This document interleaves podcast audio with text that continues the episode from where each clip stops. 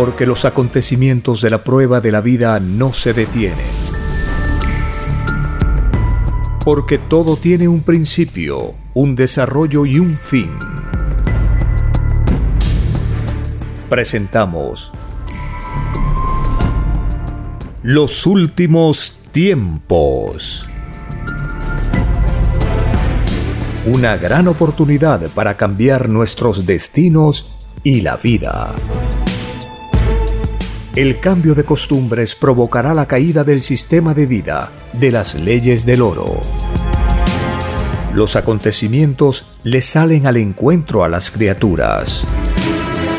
Una nueva revelación, escrita por el primogénito solar, Alfa y Omega, se extiende por el mundo.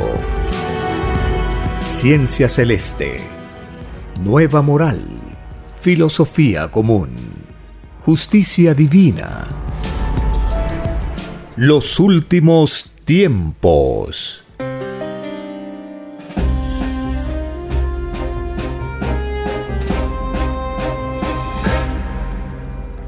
Agradeciendo al Divino Padre Eterno, el primer trabajador del universo, quien se manifiesta de época en época, enviando doctrinas planetarias que cambian el curso, cambian el destino de los planetas del universo. Agradeciendo a la Divina Madre Solar Omega, la mejor amiga, que se revela en los juicios finales cuando las criaturas piden ser em, consoladas por el conocimiento. Al primogénito solar Cristo, el Hijo de Dios, que retorna brillante como un sol de infinita sabiduría para mm, juzgar a razas y naciones, para juzgar a todos los seres humanos que pedimos, que pidieron ser juzgados en esta etapa final de la prueba de la vida. ¿Qué señales del fin de los tiempos son notorias, visibles, palpables? La más grande señal esperada por todas las generaciones de este planeta es la aparición ante el mundo de los rollos del Cordero de Dios. Es una profecía divina que todos hemos pedido en el reino de los cielos. Y esta profecía que se pide al Padre Eterno, en algún momento tendría que ocurrir, porque todo lo anunciado en las escrituras, tarde o temprano, se cumple. Y los rollos del Cordero de Dios figuran en el capítulo 5 del libro del Apocalipsis. ¿Y cuál fue el pedido de la humanidad? Fue que la revelación empezara por la forma más humilde que podamos imaginar. Y al ser humilde, los seres humanos nos sorprende, porque la humildad toma los elementos, los materiales más usados, como es el papel, las cartulinas, los lapiceros, los lápices de color. Con estos elementos sencillos se escribe la nueva revelación de Dios. Y es una escritura con dibujos galácticos. En esta escritura está la explicación y la revelación del divino juicio final, un juicio pedido por todos, porque mm, una prueba necesita un resultado, una prueba de vida necesita un veredicto, una sentencia, un destino, y eso es el juicio final, la resultante, la solución final, la respuesta a todos los enigmas, misterios, dudas, incertidumbres que los seres humanos hemos tenido a lo largo de miles y miles de años, desde nuestros primeros padres, Adán y Eva, en el paraíso terrenal. Cuando ellos, por desobediencia, son sacados del paraíso terrenal, allí empieza la prueba de la vida y dura hasta el inicio de la resurrección de la carne, realizada por el Hijo de Dios. Esa profecía, esa promesa, ese premio, esa añadidura del Evangelio, es para todos, para vivos y muertos. Y es una de las promesas de Dios más sencillas, más fáciles. Consistía, dice el Divino Padre en los rollos, en creer en la resurrección y se tenía derecho a ella. En este mundo materialista no es fácil para una gran parte de ellos creer en la resurrección. Entonces se pierden esa añadidura divina de ser resucitados como una promesa pendiente y un premio que el Hijo de Dios anunció por la gloria e infinito poder del Padre Celestial.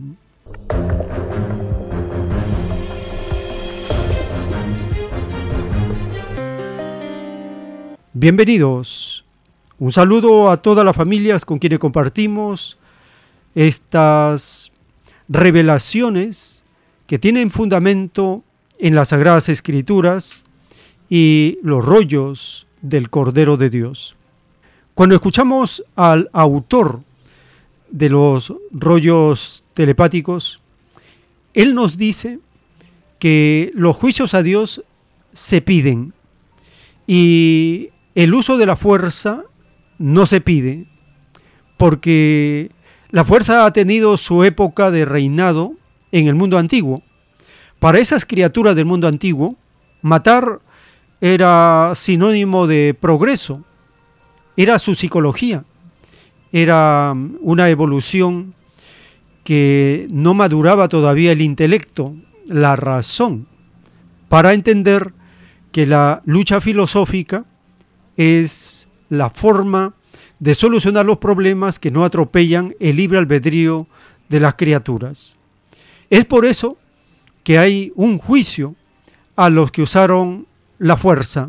Escuchemos al autor de la divina revelación.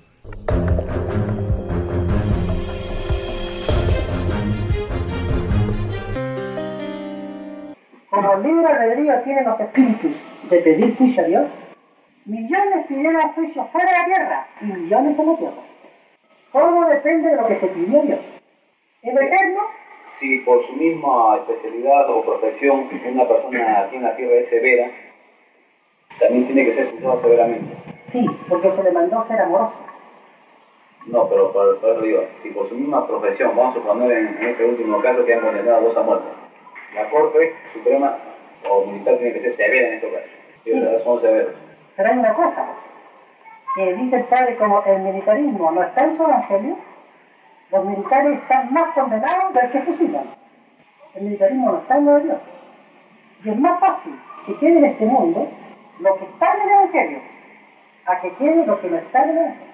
Nadie pidió al padre prepararse para matar a otro, porque todos pidieron el mandamiento que dice no matarás. Todo el que fue militar en la prueba de la vida tiene que sumar todos los segundos del tiempo que fue militar. Y ese número de segundos restarle a las obras buenas que hizo vida. Ahí nos explicó Dios, todos Satanás y Había que saber elegir a quién se servía en la vida cuando se escogió trabajo. Hay trabajos que tienen más moral y otros menos moral. Las pruebas son pruebas. El Padre explica ahora el porcentaje que recibe cada criatura, especialidad por especialidad. Y dice el Padre, el servir a la fuerza es uno de los trabajos más inmorales, porque es un extraño libertinaje que nadie pidió Nadie le dijo al Eterno, Padre Eterno, en el lejano planeta quiero mandar por la fuerza. No tiene Pero sentido. no cree que si no habiendo el servicio castrense ahí, en paz, ¿No? verdaderamente. Si no existieran los militares, el mundo estaría en paz. Se voy a explicar. Los militares existen porque los hombres sacaron un extraño y desconocido sistema de vida, salido de las extrañas leyes del hombre.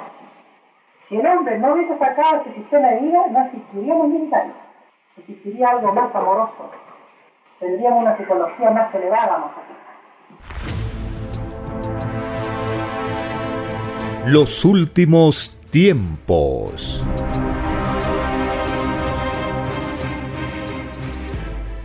En la divina revelación del Divino Padre Jehová de los ejércitos, nos explica por primera vez cómo es el juicio final. Dice un párrafo de un plano celeste, He aquí que siendo el juicio final uno solo, debe serlo a la vez infinitos juicios, porque lo que hizo una determinada criatura en la prueba de la vida no fue igual a lo que hizo la otra. Ninguna prueba de vida es idénticamente igual a otra. Hay, por lo tanto, un juicio diferente para cada uno. Y siendo diferentes los juicios, la ley del punto de donde sale el juicio final es una misma. La causa original sale de un lugar del universo en donde reina una misma psicología. La variación del juicio en cada uno está en el sentir de cada uno, partiendo desde la más microscópica unidad de tiempo. Y dentro de esta dimensión microscópica está la intención clasificada en su cualidad y calidad. Cualidad es la filosofía empleada en la microscópica unidad de tiempo. Es la intención que generó el libre albedrío en el instante dado. La calidad es la jerarquía de la filosofía pensada. La jerarquía es como quien conquistó un grado. La jerarquía es la posesión lograda por la virtud que se manifestó en sensación por el espíritu mismo. La jerarquía constituye universos pensantes con sus propias leyes. La revelación también constituye universos. La revelación que este mundo pidió fue estudiada por vosotros mismos, porque cada uno vio en las televisiones solares del reino de los cielos su propia futura vida. El que nadie recuerde esta ley celestial se debe a que también pedisteis el olvido del pasado. Toda criatura humana pidió conocer el olvido del pasado como experiencia, porque nadie de este mundo conocía el olvido de un pasado. Todo lo que no se conoce se pide al Padre. Escrito por el primogénito solar, Alfa y Omega.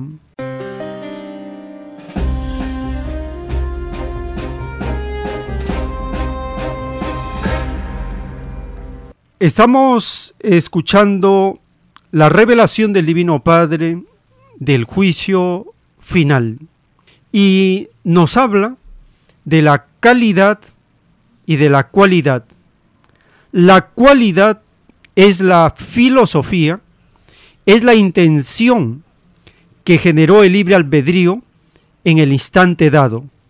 La calidad es la jerarquía de la filosofía pensada.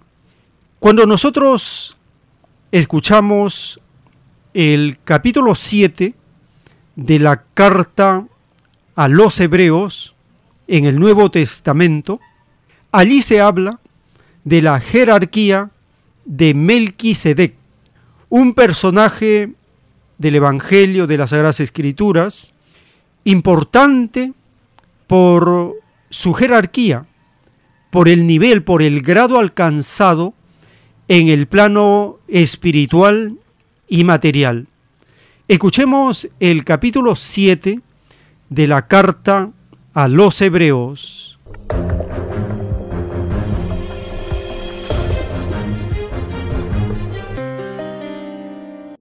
Capítulo 7 El sacerdocio de Melquisedec.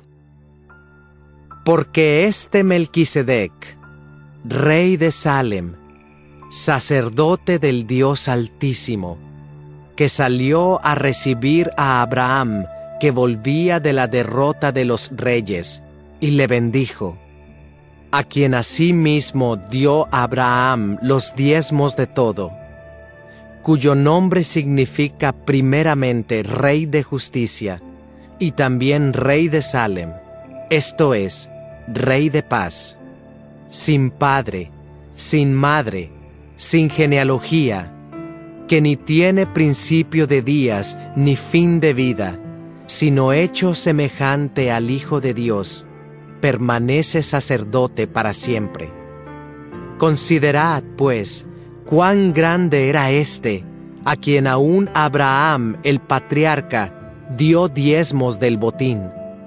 Ciertamente, los que de entre los hijos de Leví reciben el sacerdocio, tienen mandamiento de tomar del pueblo los diezmos según la ley, es decir, de sus hermanos, aunque éstos también hayan salido de los lomos de Abraham pero aquel cuya genealogía no es contada de entre ellos, tomó de Abraham los diezmos y bendijo al que tenía las promesas, y sin discusión alguna, el menor es bendecido por el mayor.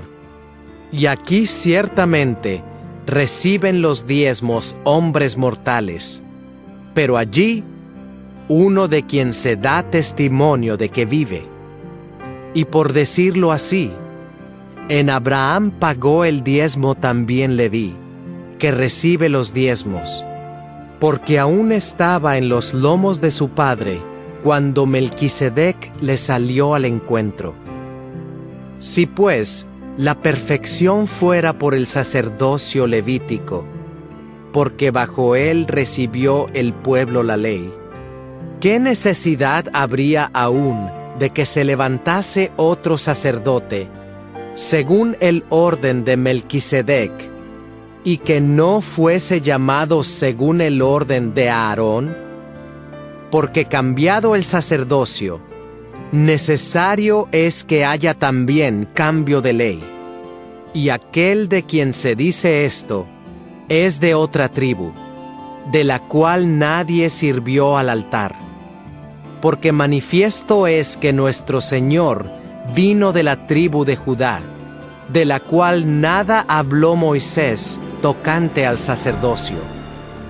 Y esto es aún más manifiesto.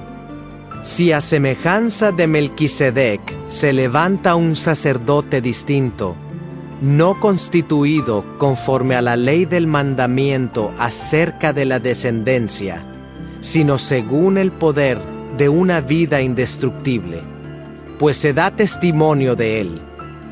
Tú eres sacerdote para siempre, según el orden de Melquisedec.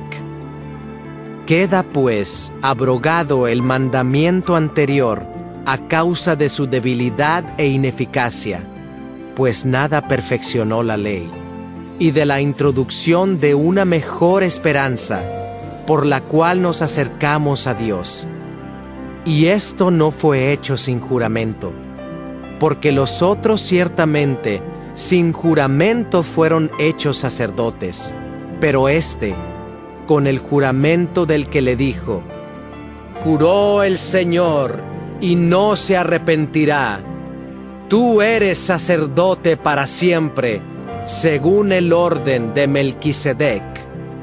Por tanto, Jesús es hecho fiador de un mejor pacto. Y los otros sacerdotes llegaron a ser muchos, debido a que por la muerte no podían continuar. Mas éste, por cuanto permanece para siempre, tiene un sacerdocio inmutable, por lo cual puede también salvar perpetuamente a los que por él se acercan a Dios, viviendo siempre para interceder por ellos. Porque tal sumo sacerdote nos convenía, santo, inocente, sin mancha, apartado de los pecadores y hecho más sublime que los cielos, que no tiene necesidad cada día, como aquellos sumos sacerdotes, de ofrecer primero sacrificios por sus propios pecados y luego por los del pueblo, porque esto lo hizo una vez para siempre, ofreciéndose a sí mismo, porque la ley constituye sumos sacerdotes a débiles hombres, pero la palabra del juramento posterior a la ley, al Hijo, hecho perfecto para siempre. Los últimos tiempos.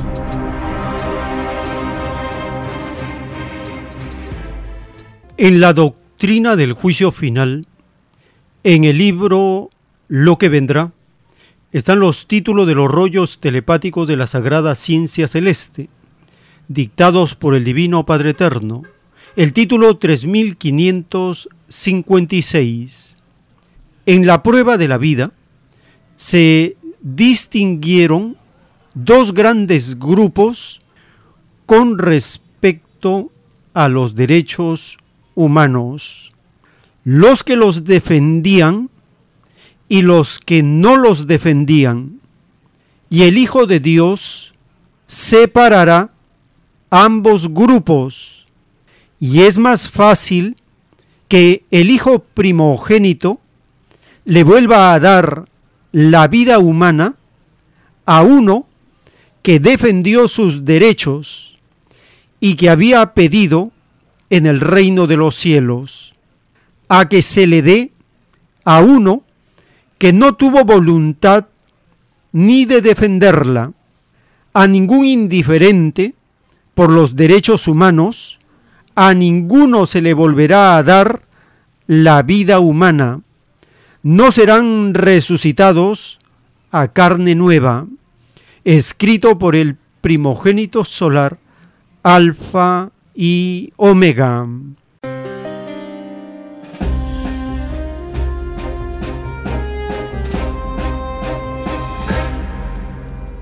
la justicia del Divino Padre para los grupos, tanto los que defendían a los derechos humanos como los que no lo defendían, es una justicia por cumplimiento y defensa de los derechos o una desobediencia, una indiferencia frente a los derechos humanos que todos hemos pedido.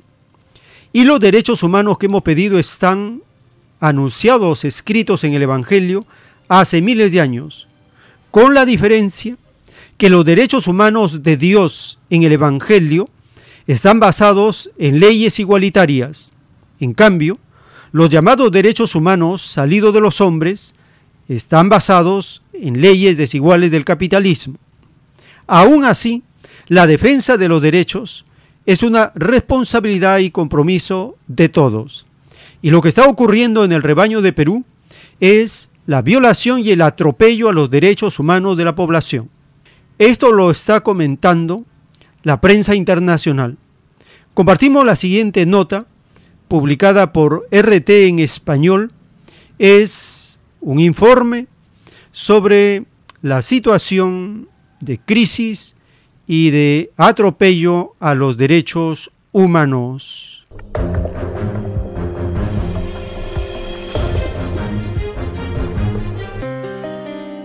El gobierno interino de Perú lanza un operativo masivo para poner fin a los bloqueos en el país. Se desplegará a la policía y al ejército para disolver los 88 pasos de carreteras obstaculizados en ocho regiones del país. Las autoridades aseguran que la medida busca restablecer las cadenas de suministros en varios departamentos donde el combustible y los alimentos comienzan a escasear. En ese contexto, la respuesta del Ejecutivo está en entredicho debido a la violencia indiscriminada de las fuerzas del orden en las protestas. El gobierno de Boluarte señala que a causa de los bloqueos 10 personas han fallecido, pero las otras 46 serían responsabilidad directa por parte del Estado. Así lo señalan desde la Coordinadora Nacional de Derechos Humanos, donde aseguran que las muertes de manifestantes son ejecuciones extrajudiciales la historia de la democracia del Perú no hemos vivido niveles de represión como los que estamos viviendo en estos momentos. Son 57 fallecidos, sí, pero de ellos 46 son responsabilidad directa del Estado. Estamos ante ejecuciones extrajudiciales. Todo ocurre mientras Dina Boluarte y su ejecutivo siguen inmersos en una batalla diplomática con los países latinoamericanos. Señalan a líderes como Gustavo Petro o Andrés Manuel López Obrador de manchar la imagen de Perú. El Congreso fue más allá y declaró a Evo Morales como persona non grata por su apoyo a los manifestantes y a Pedro Castillo. El presidente destituido desde la cárcel considera que pronto la justicia actuará sobre los responsables de la violencia en el país. Nuestro compañero Nicolás Celino estuvo presente en la última jornada de protestas en Lima. Desde aproximadamente las 8 de la noche se comenzó un nuevo enfrentamiento entre manifestantes y la policía directamente en el centro o cercado de Lima, calles principales que dan hacia el Congreso de la República. Ya hay un poco de calma en la Plaza San Martín en estos momentos debido a que la policía ha utilizado gases lacrimógenos para poder dispersar a los manifestantes que se encontraban en diversos puntos para llegar a la Plaza San Martín. Ha sido un ambiente de bastante violencia debido a que en cierto momento hubo gran cantidad de manifestantes quienes abarrotaron a la policía y ellos tuvieron que obviamente usar sus palos, usar perdigones y también de nuevo bombas lacrimógenas para que estas personas se les acerquen y puedan tal vez eh, usar la fuerza contra los efectivos policiales que en cierto momento fueron pocos. Sin embargo, pasaron los minutos y llegaron un gran, llegó un gran contingente policial para poder resguardar toda esta zona y también la integridad de muchas de las personas quienes se encontraban justamente cerca a la Plaza San Martín. Los bandos han respondido, tanto la policía con gases lacrimógenos y los manifestantes con piedras, quienes también en ciertos tramos eh, quemaron algunas cosas y que impidieron el paso de los vehículos que ya hace unos minutos han vuelto a transitar por los exteriores de la calle San Martín. Mucha violencia, mucho caos en la capital de Perú. Pero eso no es todo, sino que también no solo son las manifestaciones aquí en Lima, sino también en diversas regiones y ciudades del Perú. Y es que en aproximadamente ocho regiones se encuentran las carreteras bloqueadas. Y esto obviamente trae escasez no solo de GLP, sino también de alimentos de primera necesidad. Es por eso que las autoridades han desplazado a un gran contingente de militares hacia la ciudad de Puno, en donde hay un ambiente de mucha violencia y donde se han registrado también muertos para poder controlar la situación. También otro, otra noticia importante es de que la Asamblea Nacional de Gobiernos Regionales dio a habló con respecto al adelanto de elecciones y es así de que el presidente, que es el gobernador regional de Arequipa, dio, habló con el, eh, el presidente del Congreso sobre el adelanto de elecciones y es así de que ellos han propuesto al legislativo de que las elecciones no se den en el 2024, sino que puedan darse a fines de este año.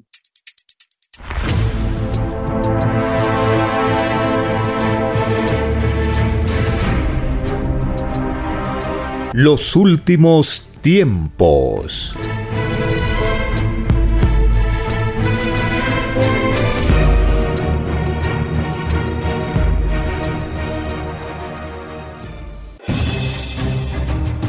El tiempo ha llegado. Hay momentos cuando el pueblo entra en un estado de soberanía y esto ocurre cuando el creador de la vida ordena cambiarlo todo. Por mandato divino, está escrito en la doctrina Alfa y Omega que deben constituirse congresos de obreros y obreras en todas las naciones. Cristo dijo en Lucas 12, verso 32, No temáis, pequeño rebaño, porque a vuestro Padre le ha placido daros el reino. Solo una unidad común, con nueva moral, dará paz al mundo. Por orden de Dios Padre, el mundo será dirigido por los trabajadores.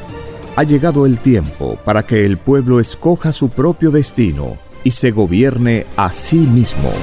Alegraos, humildes del mundo, vuestro yugo llega a su fin.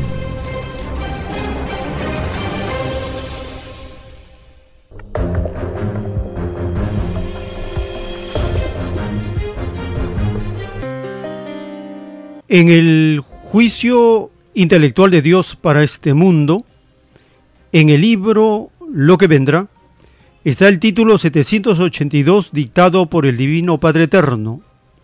En la prueba de la vida, las criaturas humanas se encontraron con un extraño grupo de egoístas que los obligaron a vivir un extraño sistema de vida fue un extraño libertinaje de gobernar con inclusión del uso de la fuerza.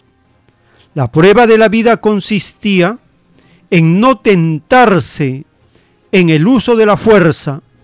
Nadie pidió a Dios el uso de la fuerza, porque todos habían pedido filosofías de amor y todos pidieron los divinos mandamientos, los que idearon y perfeccionaron el llamado capitalismo, serán enjuiciados por el Hijo de Dios y serán acusados de traidores a las leyes del reino de los cielos, pues intentaron dividir a las generaciones de un planeta de pruebas.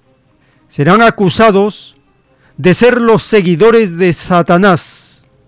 Satanás se había tomado el extraño libertinaje de dividir a los ángeles de Dios, escrito por el primogénito solar, Alfa y Omega.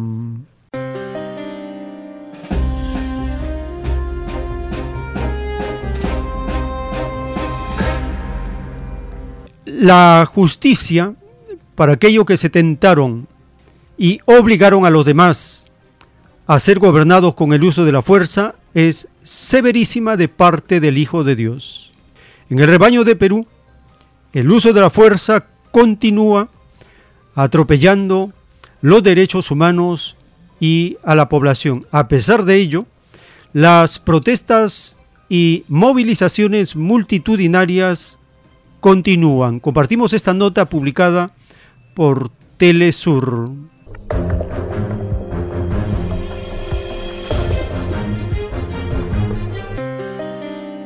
Desde Lima es ahora Ramiro Angulo, enlazamos con él. Ramiro, bienvenido. Muchas gracias por el pase. La represión policial, así como las protestas en contra del gobierno de Dina Boluarte, continúan en el Perú. Ayer eh, miles de manifestantes se pronunciaban en contra de su permanencia en Palacio de Gobierno, movilizándose por diversas arterias eh, de la capital se pudieron eh, registrar el uso inadecuado de las bombas lacrimógenas para replegar a estas personas que desde el interior del país han venido hasta la capital para expresarse. Mientras esto sucedía en Madre de Dios también se registraron enfrentamientos que eh, dejaron eh, varios heridos. Según se ha reportado, se intentó incendiar el gobierno regional dirigido por Luis Ozuka. Asimismo, eh, se quemaron cuatro vehículos motorizados de esta institución pública del Estado. Esto se debió a que se rechazó la presencia del eh, premier Alberto Otárola, quien en una visita sorpresa llegó hasta esta región para coordinar eh, los eh, desbloqueos de las vías. Asimismo, según se ha informado, desde Lambayeque la policía enviará un contingente de más o menos 190 efectivos policiales al sur del país para eh, intentar eh, enfrentar las protestas que se realizan en Puno, que ya van en más de 20 días de paro indefinido. Como se recuerda, hace poco el gobierno ha decretado 10 días de inmovilización social en esta región sureña del país, así como la militarización de esta tras el envío de cerca de 500 eh, militares, según han informado en algunos medios de comunicación. Adelante en estudios con ustedes. Los últimos tiempos.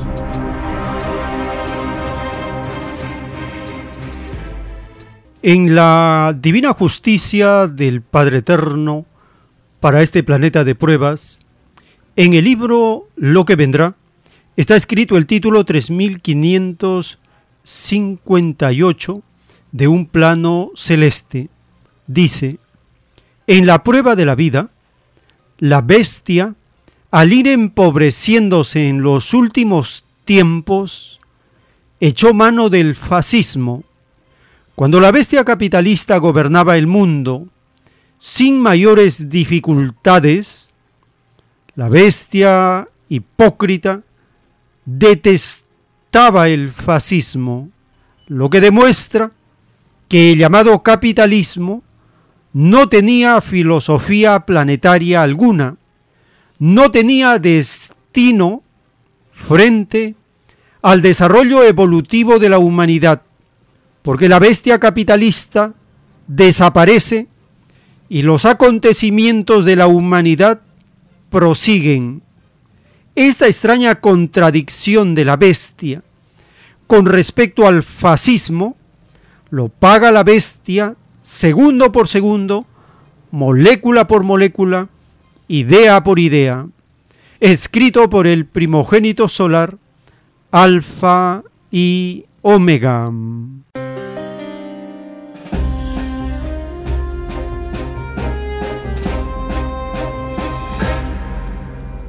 Estamos en los últimos tiempos y acá el Divino Padre nos da una característica de estos momentos, es el empobrecimiento del capitalismo. El capitalismo está sentenciado a desaparecer de la faz de la tierra, pero los acontecimientos de la humanidad van a seguir. Los seres humanos seguimos y el capitalismo desaparece. En la justicia divina se da, se recompensa, se mide con la misma vara. El empobrecimiento del capitalismo está afectando a las naciones del planeta. El rebaño peruano y América Latina no escapa a esta caída del capitalismo, porque estamos bajo su dominio, bajo el imperio norteamericano. La CEPAL, en su informe reciente, anuncia las dificultades económicas para el rebaño peruano en este año 2023. Escuchemos esta nota de la CEPAL.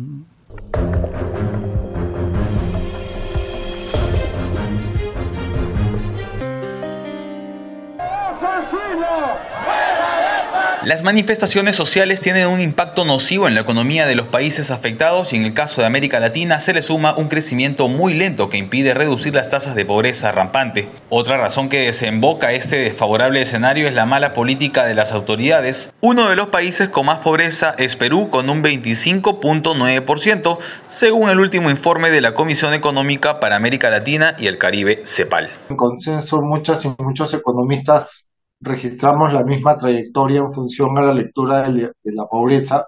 Y es que en el 2022 no se avanzó absolutamente nada en términos de políticas públicas que logren mitigar, por ejemplo, el efecto de inflación. Esta poquedad en políticas públicas en el 2022 nos va a pasar factura en el 2023, 2024 y probablemente lastremos esto al 2025. La inflación recurrentemente va a seguir golpeando la capacidad de generación de valor del dinero de estas familias pobres. Aunque la CEPAL pronostica un escenario económico adverso para Perú en 2023, las autoridades consideran que el panorama aún puede mejorar. Este año persisten condiciones internacionales muy positivas para que la economía peruana se pueda recuperar más rápidamente. La posibilidad de poder restablecer la actividad económica de manera normal, entablando un diálogo amplio, alturado, creo que va a ser fundamental. La economía peruana pasaría por uno de sus momentos más críticos en los próximos meses si las autoridades no llevan a cabo políticas que impidan este escenario. No, probablemente crezcamos por debajo del cero, crezcamos negativo en enero las pérdidas pueden ir entre 350 400 millones de dólares, digamos, de diciembre a la fecha puede ser ese el rango.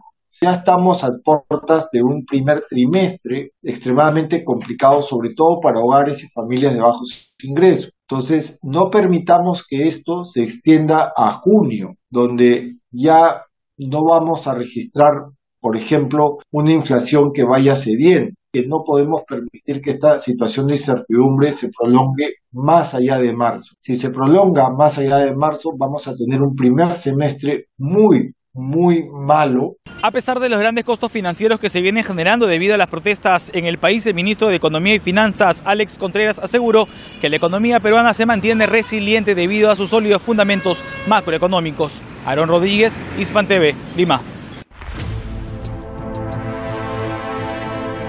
Los últimos tiempos.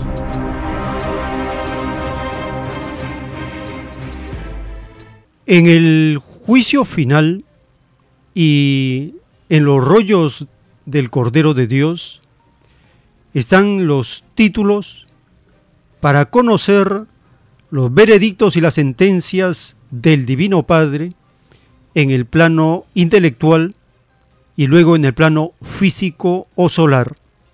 El título 2171, dictado por el Padre Eterno, dice, todos los extraños presidentes, reyes, dictadores, ministros, que se valieron del uso de la fuerza para obligar a otros a vivir en extrañas constituciones, serán condenados por el Hijo de Dios el haberse tentado con el uso de la fuerza para imponer ideales será considerado una cobardía por el Hijo de Dios, porque la prueba de la vida consistía en hacerlo todo con amor, tal como el Hijo de Dios hizo su divina obra redentora, escrito por el primogénito solar, alfa y omega.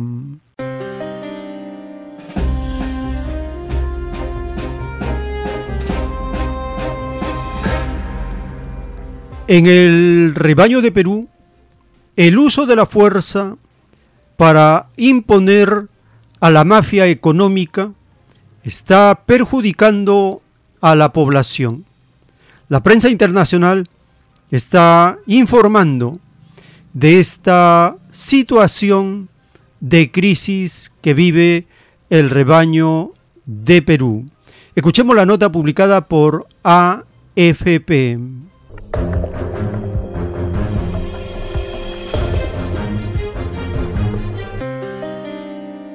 Siguen los enfrentamientos entre fuerzas del orden y manifestantes en Perú.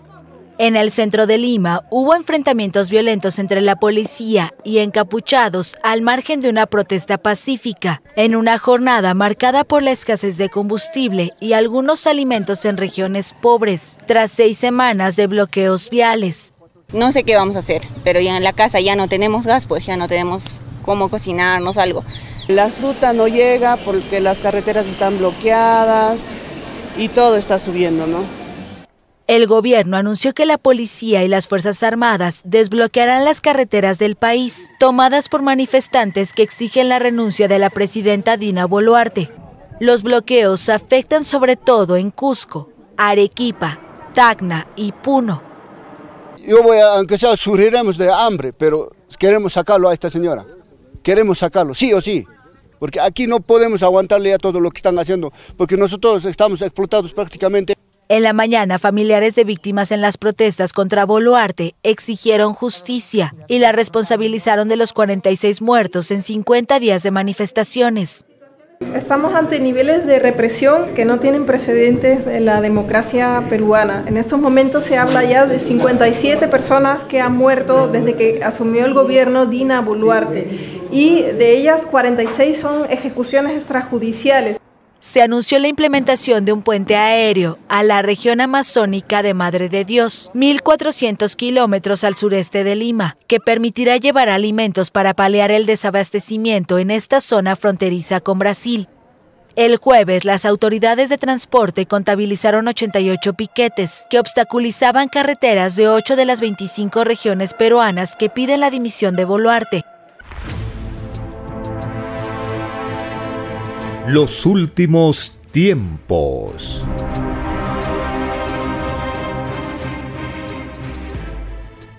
Les recordamos las actividades de los domingos en Vegetalia, Girón Camaná 344, en el Cercado de Lima. Todos los domingos a partir de las 4 de la tarde, estudios de las escrituras y de la divina revelación relacionándolo con los temas de actualidad. También solicite sus materiales de difusión, como la nueva publicación que lleva por título ¿Y por qué no gobiernan los trabajadores? Esta nueva publicación está siendo compartida por los hermanos y las hermanas porque tienen en cada página un párrafo con un tema determinado que facilita el mensaje en el momento que estamos atravesando en el rebaño de Perú y que las comunidades lo han recibido muy bien por el mensaje en el párrafo de un plano celeste o de un título que nos orienta en las propuestas, los principios, las metas, los objetivos, hacia dónde vamos. El título de esta nueva publicación es ¿Y por qué no gobiernan los trabajadores? Esta pregunta está en los rollos del Cordero de Dios. Asimismo, en el distrito del Lince, en Avenida César Canevaro 469, todos los días de lunes a sábado, a partir del mediodía, puede también acercarse para solicitar sus materiales, la nueva publicación y ¿por qué no gobiernan los trabajadores? Volantes para continuar con el aviso colectivo.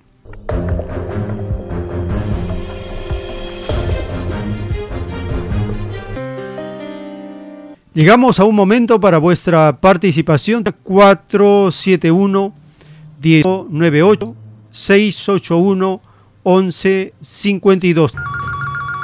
Tenemos una comunicación. Aló, su nombre, ¿de dónde se comunica? Buenos días, hermano Joel, Francisco León. Adelante, hermano, le escuchamos. Mire, este, el fascismo se está instalado en el Perú, este, a través de los principales voceros del gobierno, cuales dicen que ellos eh, los, que los que manifiestan en contra del gobierno este, están privándose su derecho a la vida. Es esa es una amenaza de muerte. Porque, y estos eh, se corroboran porque de los cincuenta y tantos muertos, en su gran mayoría han muerto por disparos a la cabeza, ¿no? Han muerto por disparos al pecho. Entonces, eso prácticamente es una ejecución extrajudicial muchos de ellos con desde hecha por francotiradores. Cuando se lanza, se usan armas de fuego, eh, si se dispara al pie hay una posibilidad de morir de la persona. Esta posibilidad aumenta a medida que se va elevando el tiro eh, hacia el cuerpo. Ya en el pecho podría causarle la muerte, en un gran, en un gran porcentaje, pero a la cabeza ya es prácticamente una ejecución. Entonces vivimos en un estado fascista que le niega al pueblo su derecho a seguir eh, la política, ¿no? Eh, a, regir sus destinos, en tanto en lo económico como en lo político, como en lo social. Y, ellos lo proclaman abiertamente. Dicen que el pueblo solamente sirve a la hora de las elecciones. Una vez que terminan las elecciones, su, su participación política ya no es necesaria, puesto que tanto el Ejecutivo como el Legislativo pueden hacer lo que les da la gana. Y eso ha venido sucediendo en esta pseudodemocracia en los últimos 40 años, donde abiertamente eh, los congresistas y los presidentes han usufructuado del país como si fuera su chacra, en su beneficio personal y el beneficio de las transnacionales y del sindicato de empresarios. Por otra parte, eh, es necesario eh, seguir manifestándonos porque se haga una nueva constitución porque ahí eso es lo que ellos ah, no quieren por nada del mundo. Pueden haber nuevas elecciones, puede haber un nuevo Congreso, pero no una nueva constitución, porque en esta constitución nefasta del 93 están muchos los artículos que permiten que el pueblo peruano sea abusado, sea saqueado en sus derechos, tanto económicos como sociales, y en la nación como tal, porque aquí las transnacionales y los empresarios hacen lo que les da la gana y junto a ellos, lamentablemente, tenemos una prensa mercenaria que se presta para estos objetivos fascistas. Aún tenemos a un aparato judicial que sabemos que la justicia tiene precio. Y ni hablar del Congreso, que sabemos que eh, solamente benefician a, y, legislan para sus intereses personales y del sistema que defienden a través de esta constitución. Lamentablemente tenemos también, hemos tenido también gobernantes, es decir, un ejecutivo que también está en lo mismo y es lamentable la posición, ¿no? Eh, ¿Qué le puedo decir? Mm, eh, oportunista de todos nuestros gobernantes, incluyendo el señor Castillo, que ahora está implorando, amparándose en la CELAC, cuando hace más de medio año estaba amparándose en los brazos de Biden y el gobierno norteamericano, a los cuales alababa e ignoraba a los demás gobiernos que no estaban con que no están en la línea de Washington. Es decir, esto demuestra más un viejo dicho que dice que Roma no paga traidores. Muy agradecido. Gracias por su participación. Tenemos un nuevo contacto. Aló. Su nombre. Buenos días, Pedro Paz de Ica. Adelante, hermano, le escuchamos. He aquí algunas de las acciones que se están llevando a cabo aquí en Ica que muestran eh, la expresión más radical del fascismo que se vive. Mire, han cortado el agua, han cortado la energía eléctrica y la conexión vial a los hermanos de la expansión y barrio chino, que son los lugares donde se han tomado la Panamericana. Y esto no es otra cosa que parte de la estrategia militar de un gobierno que se ha pintado de cuerpo entero como una dictadura fascista. Su finalidad es presionar, amedrentar, aterrorizar al pueblo.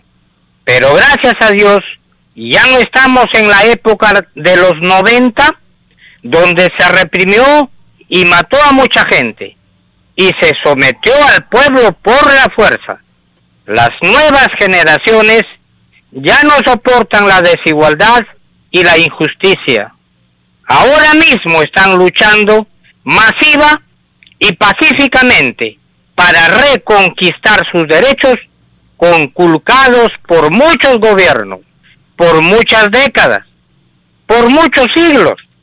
Que nuestro divino y eterno Padre Jehová proteja a nuestros hermanos que luchan por igualdad, por justicia, por un mejor porvenir para todos. De otro lado, voy a leer un pequeño párrafo del Divino Título 2019 que dice, el primer derecho entre los derechos a que tenía derecho la criatura humana era la de no ser tratado por la fuerza. Este derecho se pidió en el reino de los cielos, Nadie pidió a Dios ser tratado por intermedio de la fuerza, porque todos habían pedido el razonamiento a Dios. El razonamiento es de la luz, la fuerza es de las tinieblas. Y es más fácil que entre al reino de los cielos uno que en sus ideales prefirió y defendió al razonamiento, a que puede entrar uno que prefirió el uso de la fuerza. Los que cayeron en el uso de la fuerza en la prueba de la vida tendrán infinitas y futuras existencias en que a ellos se les tratará con el uso de la fuerza. Escribe Alfa y Omega. Y este es un recordatorio para los que nos gobiernan. La Sagrada Escritura, el sexto mandamiento dice no matar. También dice no hagas a otro lo que a ti no te gustaría que te hiciesen. También dice el que mata espada, muera espada. Muchas gracias hermano. Gracias hermano por su participación. Tenemos una nueva llamada. Aló, su nombre, ¿de dónde se comunica?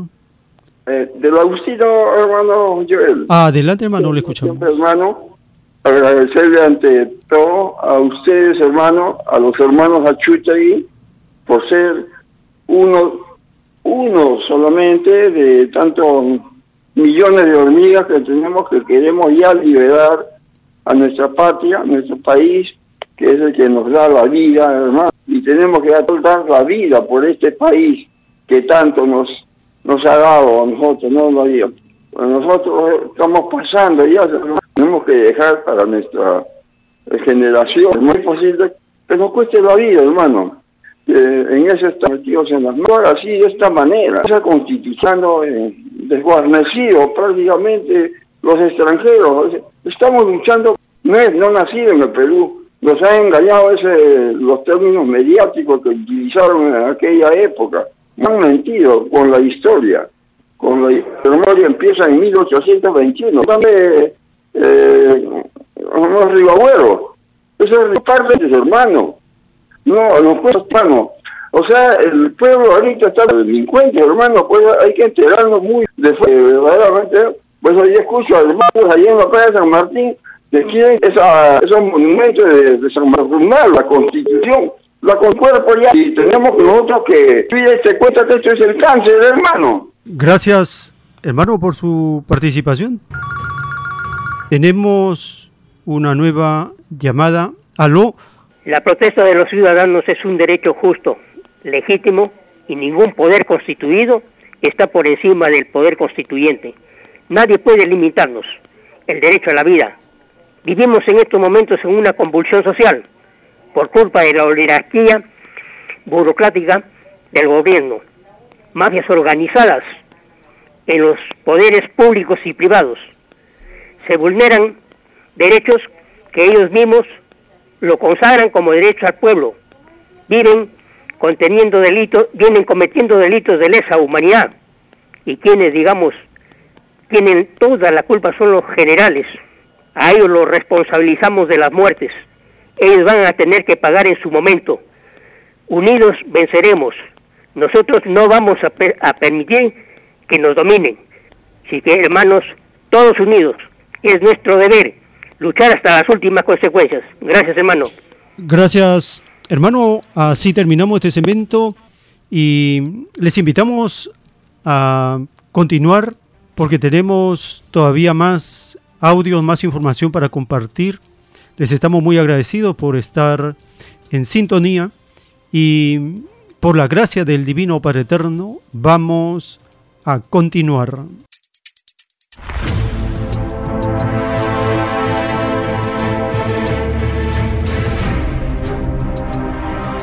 Los últimos tiempos.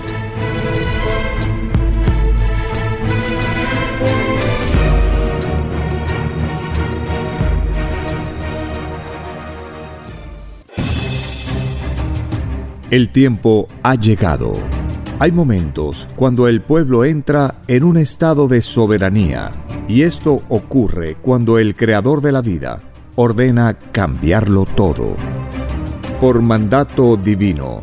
Está escrito en la doctrina Alfa y Omega que deben constituirse congresos de obreros y obreras en todas las naciones.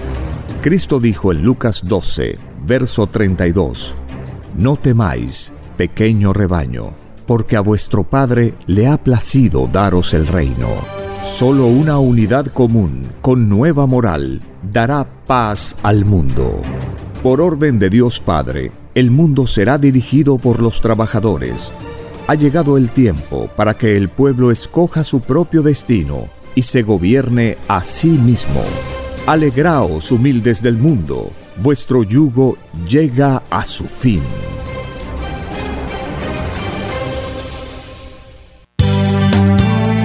Es Radio Cielo, una nueva de la radio en el Perú. Programación de avanzada para todos.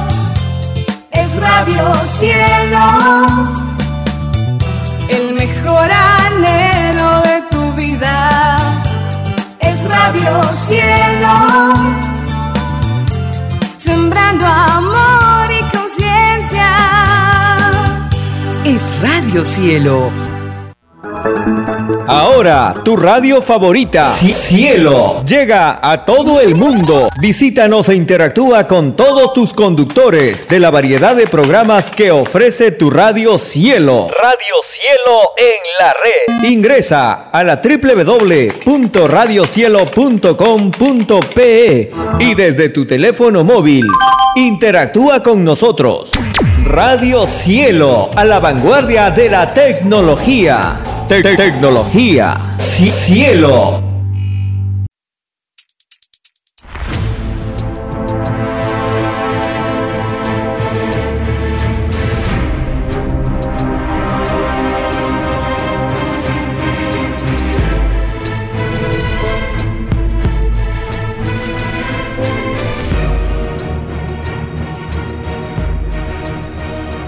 Porque los acontecimientos de la prueba de la vida no se detienen. Porque todo tiene un principio, un desarrollo y un fin. Estamos compartiendo los últimos tiempos. Una gran oportunidad para cambiar nuestros destinos y la vida. El cambio de costumbres provocará la caída del sistema de vida, de las leyes del oro. Los acontecimientos le salen al encuentro a las criaturas. Una nueva revelación, escrita por el primogénito solar, Alfa y Omega, se extiende por el mundo. Ciencia celeste, nueva moral, filosofía común justicia divina. Los últimos tiempos.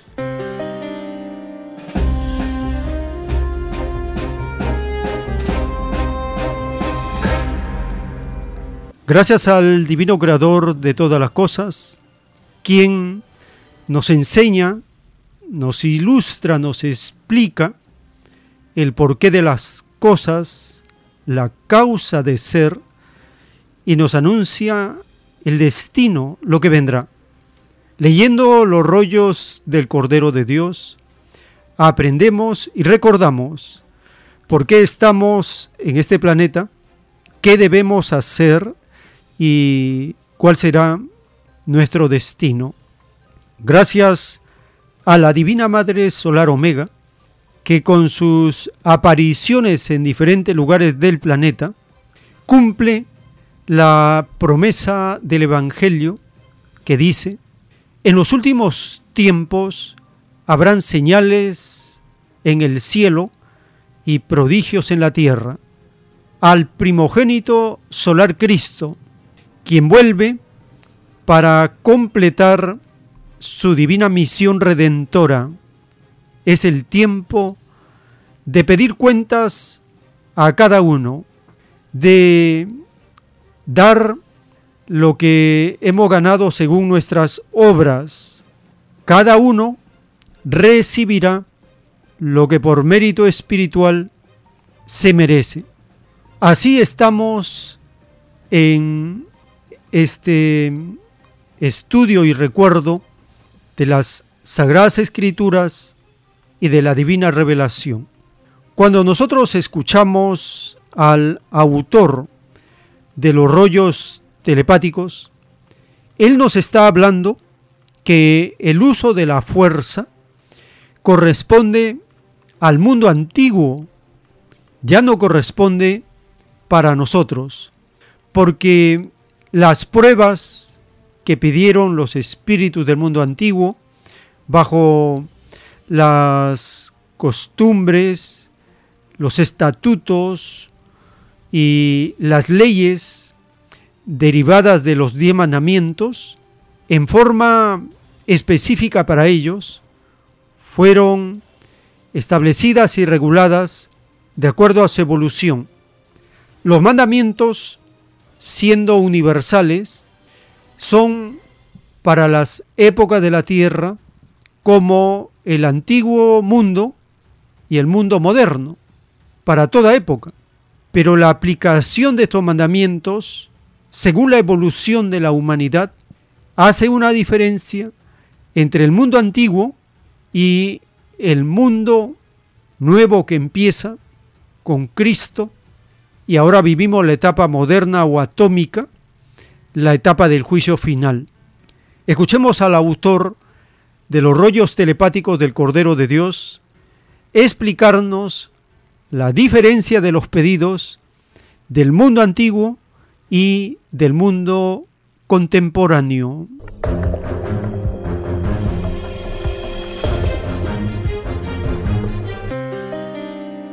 Los militares existen porque los hombres sacaron un extraño y desconocido sistema de vida, salido de las extrañas leyes del hombre. Si el hombre no hubiese sacado ese sistema de vida, no existirían los militares. Existiría algo más amoroso. Tendríamos una psicología más elevada, más aquí. Entonces, el militarismo, dice el padre, es un primitivismo de los mismos individuos que son militares. Y ellos le prometieron al Eterno no caer en la fuerza, no caer en el militarismo. Pidieron superarse en lo primitivismo. Porque el militarismo está relacionado con la fuerza. El hombre antes practicaba en las otras esencias, con mayor rigor, razón de El militarismo es dado en revelación como un primitivismo que no tiene filosofía en el reino de Dios, no tiene destino. Dice padre, Satanás quiso aprovecharse de sus poderes, dividiendo en el instante.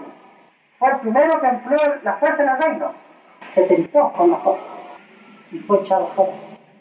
Todo el que se tienta con la fuerza, en cualquiera de sus formas, no entra al reino de Dios. Cuando se le pide al Eterno pruebas, tentaciones, si no conoces, se le pide leyes de amor. En el caso del planeta Tierra, los espíritus pensantes humanos le dijeron, Padre Eterno, queremos nosotros los divinos mandamientos, no matar, como no hijo. Ningún espíritu le dijo, quiero emplear la fuerza. Porque dice el Padre, delante de Dios, nadie pide contradiciéndose. Porque el Eterno ahí le dice, bueno hijo, decídete. Estás pidiendo los mandamientos, no matar, y pides usar la fuerza. Y no te puedes servir a los señores. Tienes que decidirte por uno. Esto se llama en revelación al recibir Moisés las tablas de nuestro Señor, mucho más antes ya se había cometido un crimen. Sí. De Caín contra Abel. Eso se llama pruebas del mundo antiguo. Dice Padre, no hay que comparar la experiencia antigua con la que se vive. Porque los antiguos vivieron sus experiencias, incluso comer carne, en su libro de vida de espíritu. Ellos tuvieron un juicio de, de criaturas antiguas de un planeta Ahora hay juicio de criaturas con ilustración en el mismo planeta. Los últimos tiempos.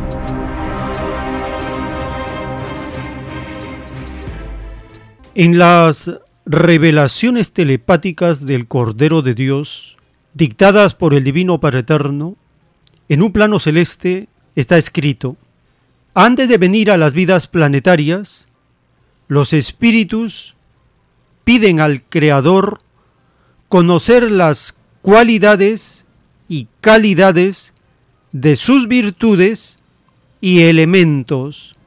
Pidieron conocer la cualidad y la calidad de la materia y del espíritu. Cualidad es la filosofía pensante y calidad la jerarquía. La característica de la jerarquía que se impone como inteligencia sobre otras inteligencias. El pedir cualidades y calidades de vidas planetarias que no conoce el espíritu es lo que se llama Arca de las Alianzas, escrito por el primogénito solar Alfa y Omega.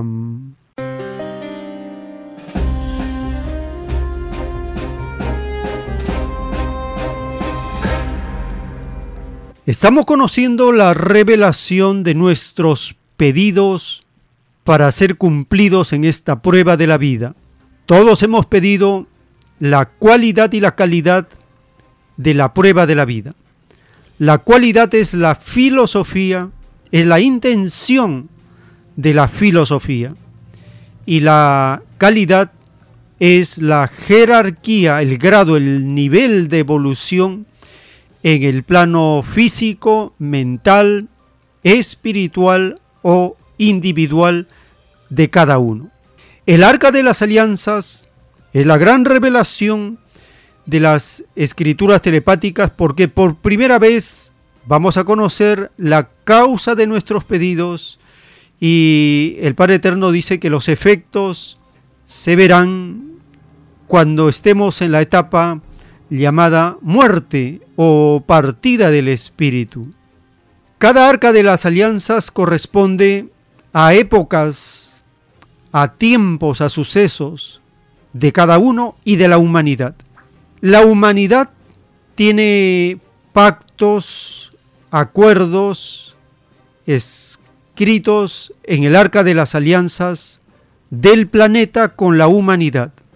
Cuando llegó Moisés estableció un pacto, una alianza, y allí se habla del arca de las alianzas. Cuando llegó Cristo, se estableció un nuevo pacto, una nueva alianza de Dios con la humanidad por medio de una nueva escritura. Actualmente estamos en un nuevo pacto, una nueva alianza, cuya cualidad y calidad es el juicio final. Escuchemos el capítulo 8 de la carta a los hebreos. Allí se habla de un nuevo pacto y el mediador de este pacto.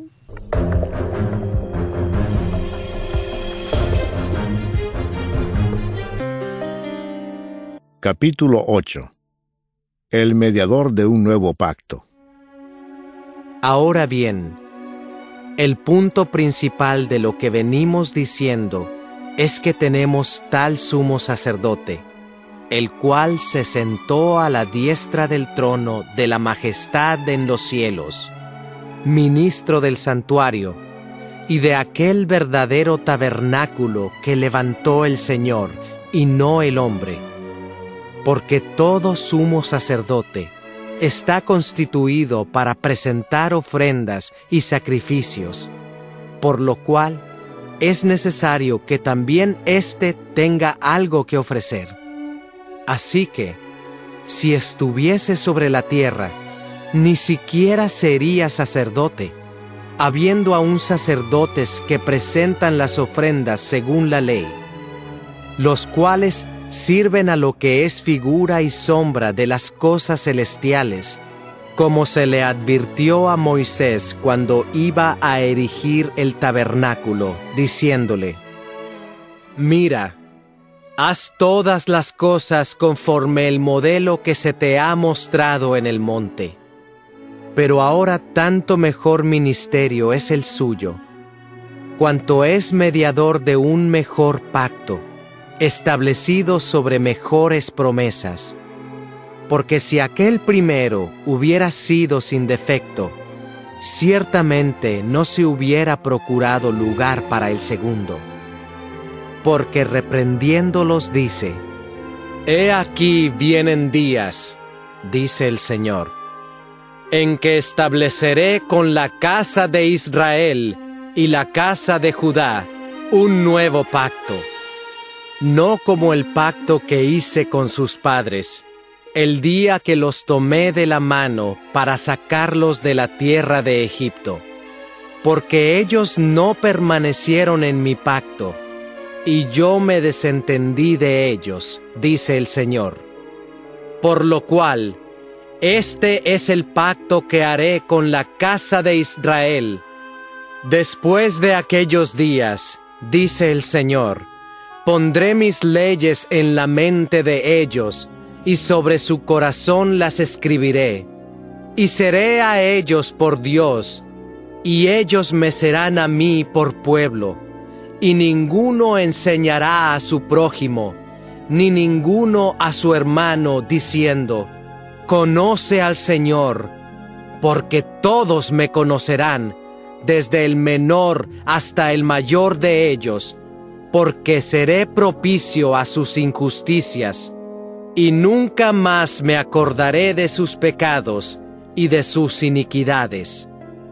Al decir nuevo pacto, ha dado por viejo al primero, y lo que se da por viejo y se envejece, está próximo a desaparecer.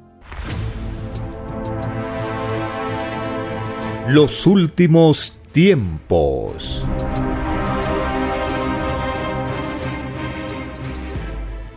En la doctrina del juicio final, en el libro celeste de la doctrina del Cordero de Dios, dictados por el Divino Padre Jehová de los ejércitos. El título 1385, en el extraño sistema de vida, salido de las extrañas leyes del oro, hubieron extraños organismos que fueron desvirtuados por los mismos que los iniciaron. Tan extraña inmoralidad se paga segundo por segundo, instante por instante. Uno de estos extraños organismos, surgidos del extraño mundo del oro, fueron las líneas de turismo, los iniciadores y sustentadores las convirtieron en organismos de contrabandistas, matuteros, pacotilleros. Ninguno de los implicados en esto de todo el mundo, ninguno volverá a entrar al reino de los cielos. Es más fácil que entren de nuevo al reino los que opusieron resistencia mental al mal y la inmoralidad en la prueba de la vida, a que puedan entrar los que se dejaron llevar por tan extrañas influencias. Escrito por el primogénito solar, Alfa y Omega.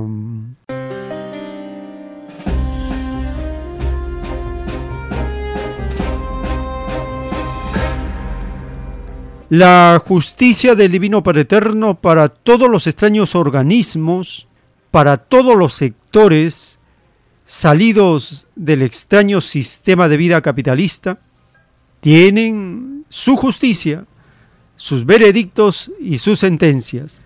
En el caso de mm, el turismo, el sector turismo, que tiene una gran organización internacional, en ello también incluye lo mencionado por el Divino Padre y está también la explotación de las corporaciones grandes frente a los trabajadores o sectores dedicados a este sector del turismo. En el caso del rebaño de Perú, según la información publicada por AFP, el turismo pierde una cantidad de utilidades, de beneficios en dólares diarios desde mediados del año 2022. Escuchemos esta información de AFP.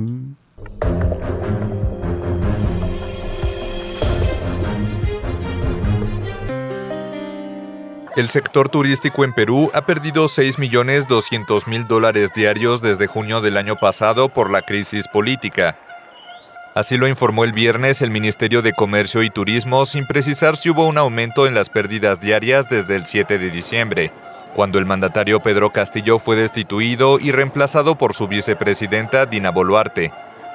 Desde entonces, el país es escenario de protestas que han provocado el cierre de varios aeropuertos, incluido el Alejandro Velasco Astete de Cusco, punto de acceso al santuario inca de Machu Picchu, la gran joya del turismo peruano. En un intento de calmar las protestas, Boluarte propuso el viernes adelantar las elecciones a diciembre de 2023.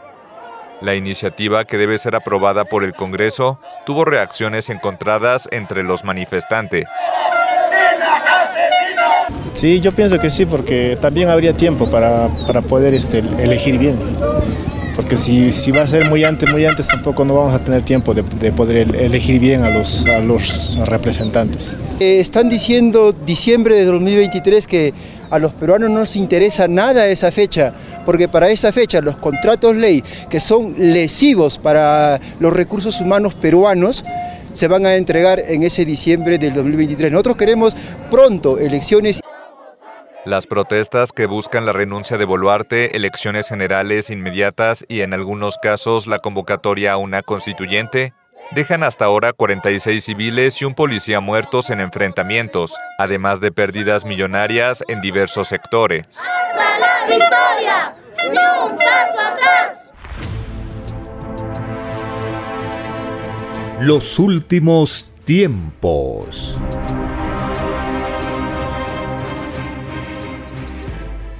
En el juicio intelectual de Dios para este mundo, en el libro Lo que vendrá, está el título 3587 dictado por el Divino Padre Eterno.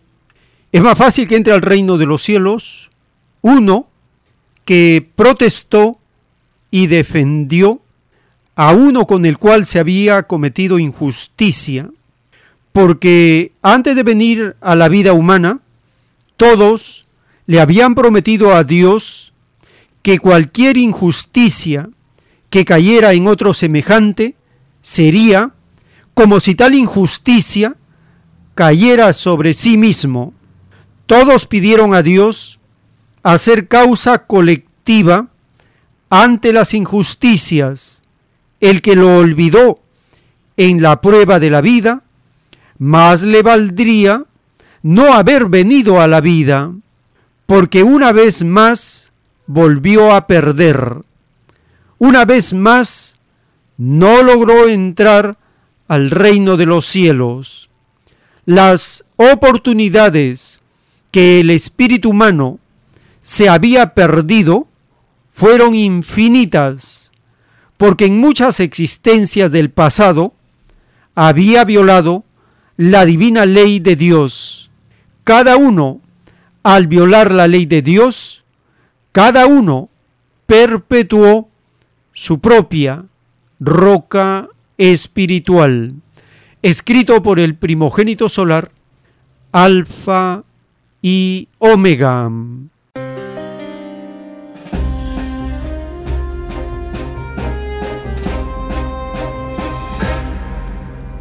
El Divino Padre Eterno nos está recordando que todos hemos pedido hacer causa colectiva ante las injusticias y que habíamos prometido a Dios protestar y defender si es que se cometía una injusticia, porque todos habíamos pedido sentir que cualquier injusticia cometida contra otro sería como si tal injusticia cayera sobre nosotros mismos.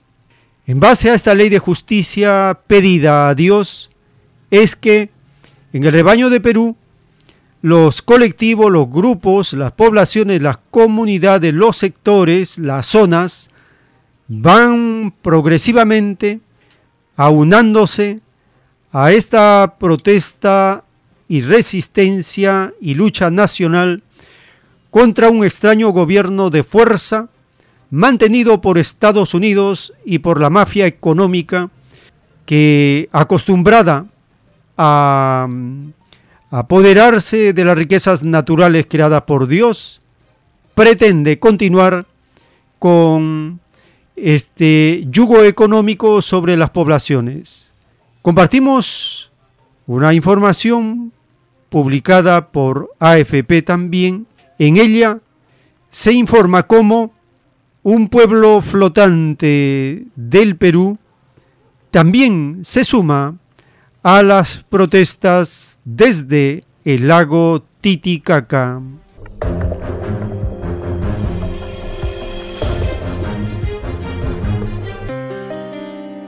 Las protestas en Perú también se realizan sobre el agua. Cientos de uros, pobladores de las islas flotantes del lago Titicaca, se unieron esta semana a las movilizaciones que piden la renuncia de la presidenta Dina Boluarte. A bordo de balsas de motor y embarcaciones tradicionales conocidas como caballitos de Totora, los manifestantes recorrieron el Titicaca, un lago en la frontera con Bolivia.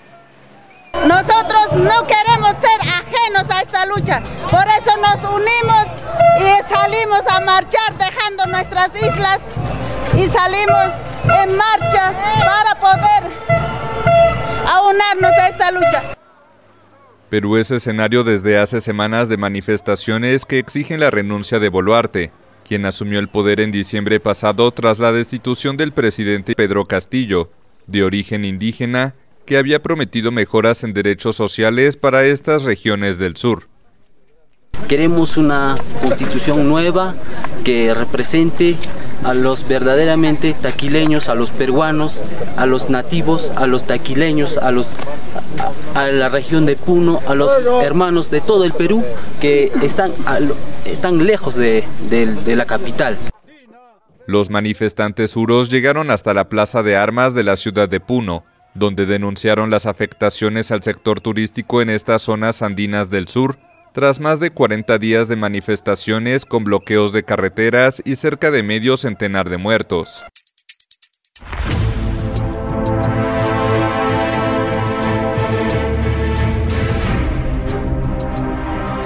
Los últimos tiempos.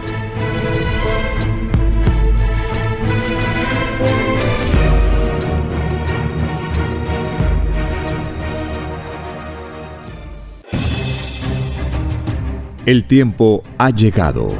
Hay momentos cuando el pueblo entra en un estado de soberanía y esto ocurre cuando el creador de la vida ordena cambiarlo todo. Por mandato divino, está escrito en la doctrina Alfa y Omega que deben constituirse congresos de obreros y obreras en todas las naciones.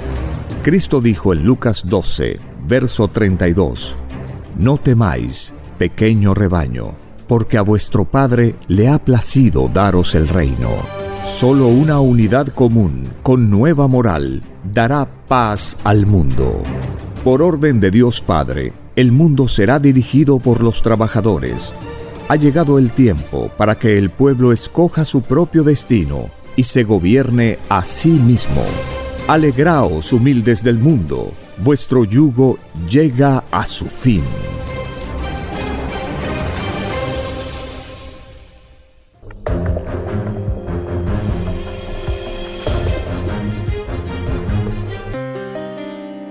En la doctrina del divino juicio final, dictada por el divino Padre Eterno, están escritos los títulos de los rollos telepáticos del Cordero de Dios.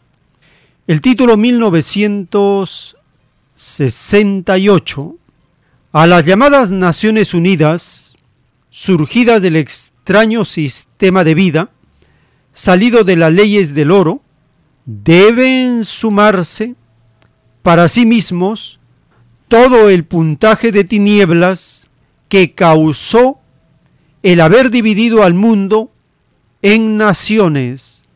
Las llamadas naciones salieron del libre albedrío humano. Esta extraña división del mundo no es árbol plantado por el Divino Padre Jehová, y de raíz será arrancado de la evolución humana. Se enseñó en el Divino Evangelio del Padre que sólo Satanás divide y se divide a sí mismo, se destruye a sí mismo.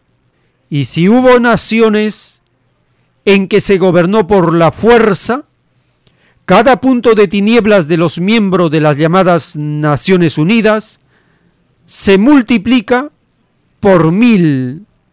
Nunca existió en esa extraña bestia la unidad mundial, lo que les da para sí mismos otro tanto puntaje por hipocresía. La divina justicia a esta extraña organización es segundo por segundo, instante por instante, idea por idea hablada del tiempo de su reinado sobre la tierra, todo lo que dividió el hombre en su prueba de vida, absolutamente todo, se es absolutamente todo, es juzgado partiendo por lo más microscópico que la mente pueda imaginar. Escrito por el primogénito solar, Alfa y Omega.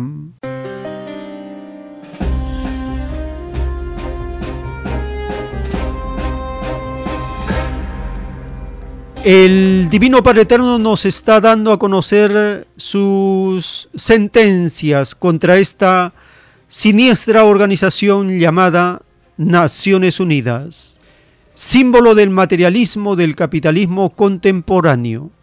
Allí reina la hipocresía y el miedo al demonio mayor que es Estados Unidos.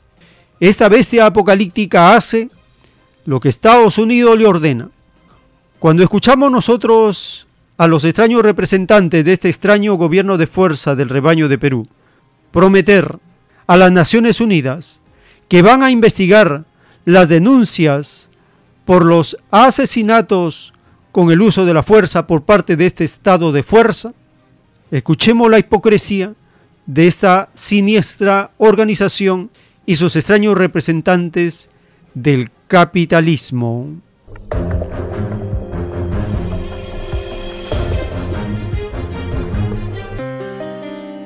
El gobierno peruano aseguró hoy ante el Consejo de Derechos Humanos de la ONU que investigará posibles excesos de las fuerzas del orden en la respuesta a las actuales protestas. Sin embargo, también afirmó que sobre todo han sido grupos minoritarios de manifestantes quienes han ejercido violencia indiscriminada. El embajador peruano ante la ONU en Ginebra, Luis Chuquihuara, tenía esto que decir. Lamentamos que las protestas violentas menoscaben y distorsionen demandas sociales importantes. Perú fue sometida hoy al examen periódico sobre la situación de sus libertades fundamentales por parte del Consejo. En esta ocasión se produce en el marco de la grave crisis producida tras el fallido autogolpe del expresidente Pedro Castillo.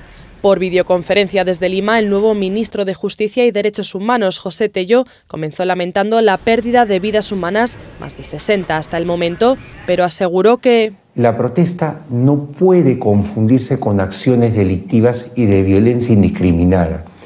También indicó que algunas de las exigencias de reformas políticas y electorales de las protestas están siendo ya respondidas, entre ellas el adelanto de elecciones que se celebrarían en abril de 2024. Los últimos tiempos.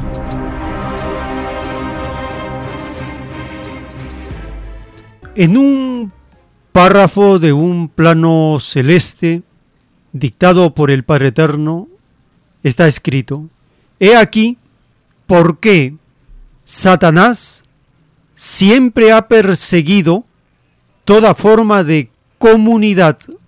La división ha sido su reinado. Solo Satanás se divide a sí mismo. El privilegiado se vuelve egoísta con lo que posee y no titubea en dividir a otros con tal de no perder sus privilegios. Más aún, es capaz de llegar al crimen, la falsedad y la calumnia.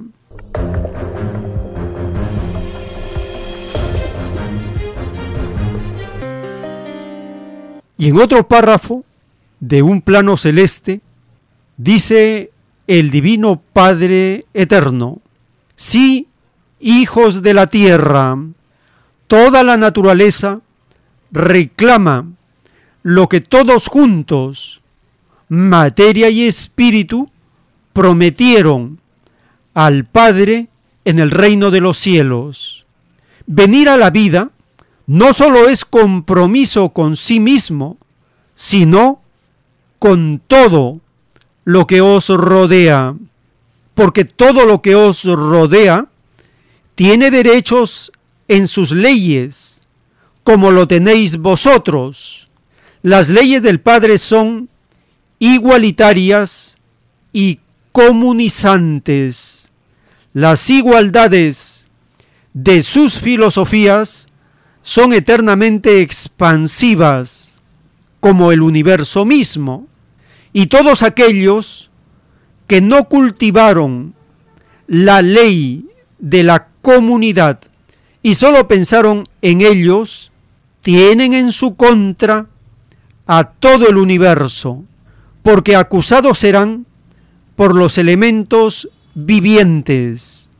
Y de verdad os digo que ningún acusado entrará al reino de los cielos, escrito por el primogénito solar, Alfa y Omega.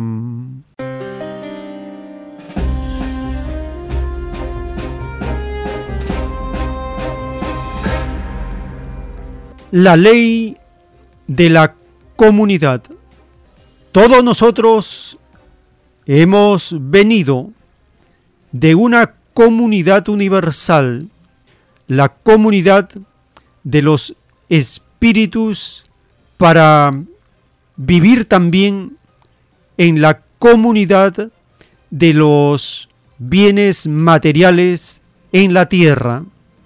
El hecho de que todos vamos a terminar en una sola comunidad, porque nuestra patria es todo el planeta y el universo es nuestra patria universal, todos los intentos, todas las propuestas que traten de dirigirse hacia la comunidad planetaria están justificados en los acontecimientos del cambio de costumbres de esta época. Recientemente el intelectual de Bolivia, David Choquehuanca, presentó en Cuba un libro titulado Geopolítica del bien vivir. Escuchemos esta nota publicada por el Sistema Informativo de la Televisión de Cuba.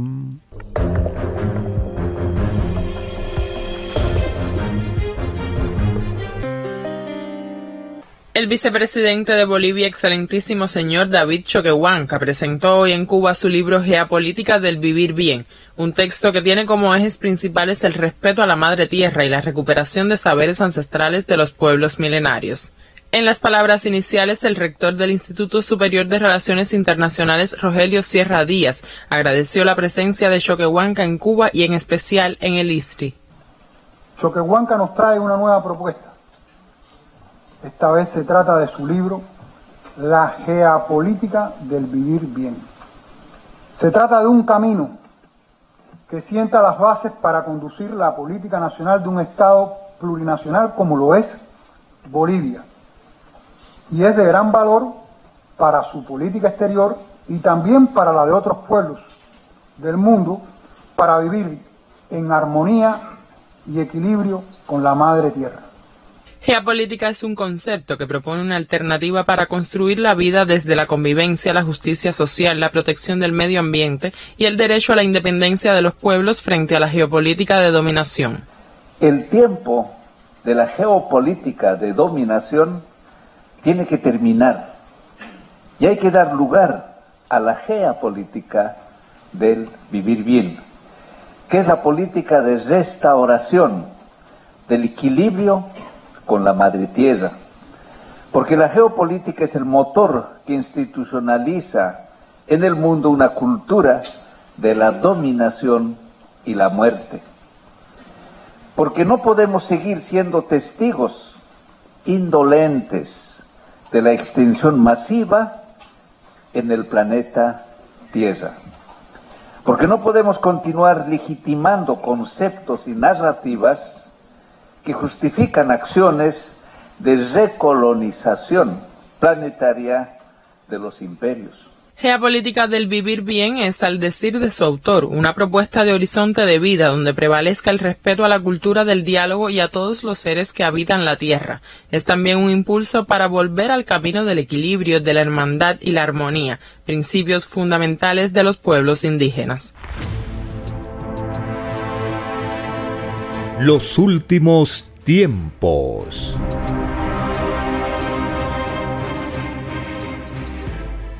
Le recordamos las actividades de los domingos en Vegetalia, Girón Camaná 344 en el Cercado de Lima. Todos los domingos a partir de las 4 de la tarde, los estudios de las escrituras y de los rollos del Cordero de Dios con temas de actualidad. Solicite también la nueva publicación titulada ¿Y por qué no gobiernan los trabajadores? Una pregunta que está en los rollos del Cordero de Dios, revelada por el Divino Padre Eterno, y que representa la solución a los problemas que vivimos en el planeta, porque el mandato de Dios es que los trabajadores gobiernen. La desobediencia a esta ley divina provoca toda la crisis y malestar planetarios porque las naciones son gobernadas por los acomplejados al oro, por los ambiciosos, por los codiciosos por los que no producen, no crean la riqueza. En cambio, los trabajadores son los creadores de la riqueza.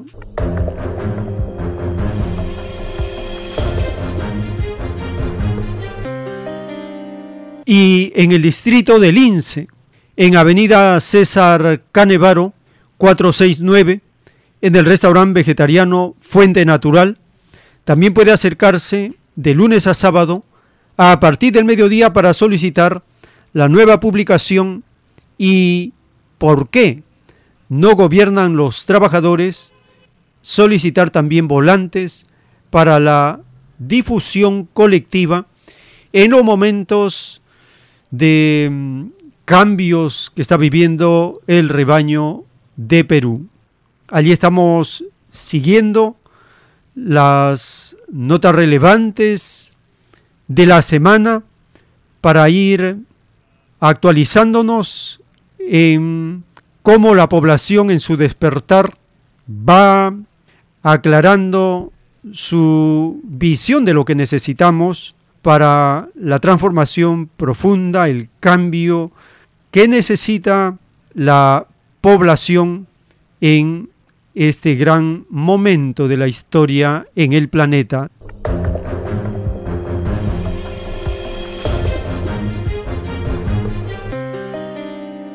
Bien, llegamos a un momento para vuestra participación. Teléfonos en cabina 471 1898 681 11 52 y al celular 934 407 166 tenemos una comunicación. Aló, su nombre, de dónde se comunica. Sí, buenos días, hermano este, Joel. Soy Javier de Villa María. Adelante, hermano, le escuchamos. Sí, este, bueno, para comienzo, como yo vivo acá en Villa María, hoy día eh, se está realizando una marcha acá por el mercado pesquero de la avenida Pachacute en apoyo a, a los reclamos que estamos haciendo. Eh, a ver, para comenzar, yo pienso que tal vez nosotros el pueblo estamos siendo algo bastante injustos con el profesor Pedro Castillo, que todavía es presidente actualmente. Eso creo que hay que eh, precisarlo, porque el profesor Pedro Castillo eh, dicen que no logró presentar la- el segundo voto de confianza que no le negaron y por eso cuando él leyó el mensaje dicen que eso es algo eh, inconstitucional. Pero esa constitución de 1993, eh, si un presidente quiere servir a su pueblo, eh, si va a ceñirse esa constitución ladrona, no podría servir al pueblo. Entonces, por eso es de que con ese motivo lo han vacado. Pero ni siquiera la vacancia lo han hecho bien. No han, debi- no han respetado el debido proceso. Lo citaron para vacarlo por incapacidad moral y lo salen vacando por rebelión y, conspiración, lo cual no, no sucedió nada en los hechos. Bueno, a lo que voy es, yo la percepción que tengo y muchos peruanos, el profesor, el profesor Pedro Castillo, que es presidente, ha tenido tal vez muchos defectos, ha permitido que le pongan presidentes de la derecha tal vez, pero lo que rescato es de que finalmente no se sometió a la, a la- gran burguesía extranjera ni nacional, no se sometió a la embajadora norteamericana, Lisa Aquina, ni al gobierno norteamericano, y se plantó firme y dijo, voy a revisar los contratos de petroleros, no, no dio pase a los 40 proyectos mineros y también estaba dispuesto a eliminar las exoneraciones tributarias de esas mineras.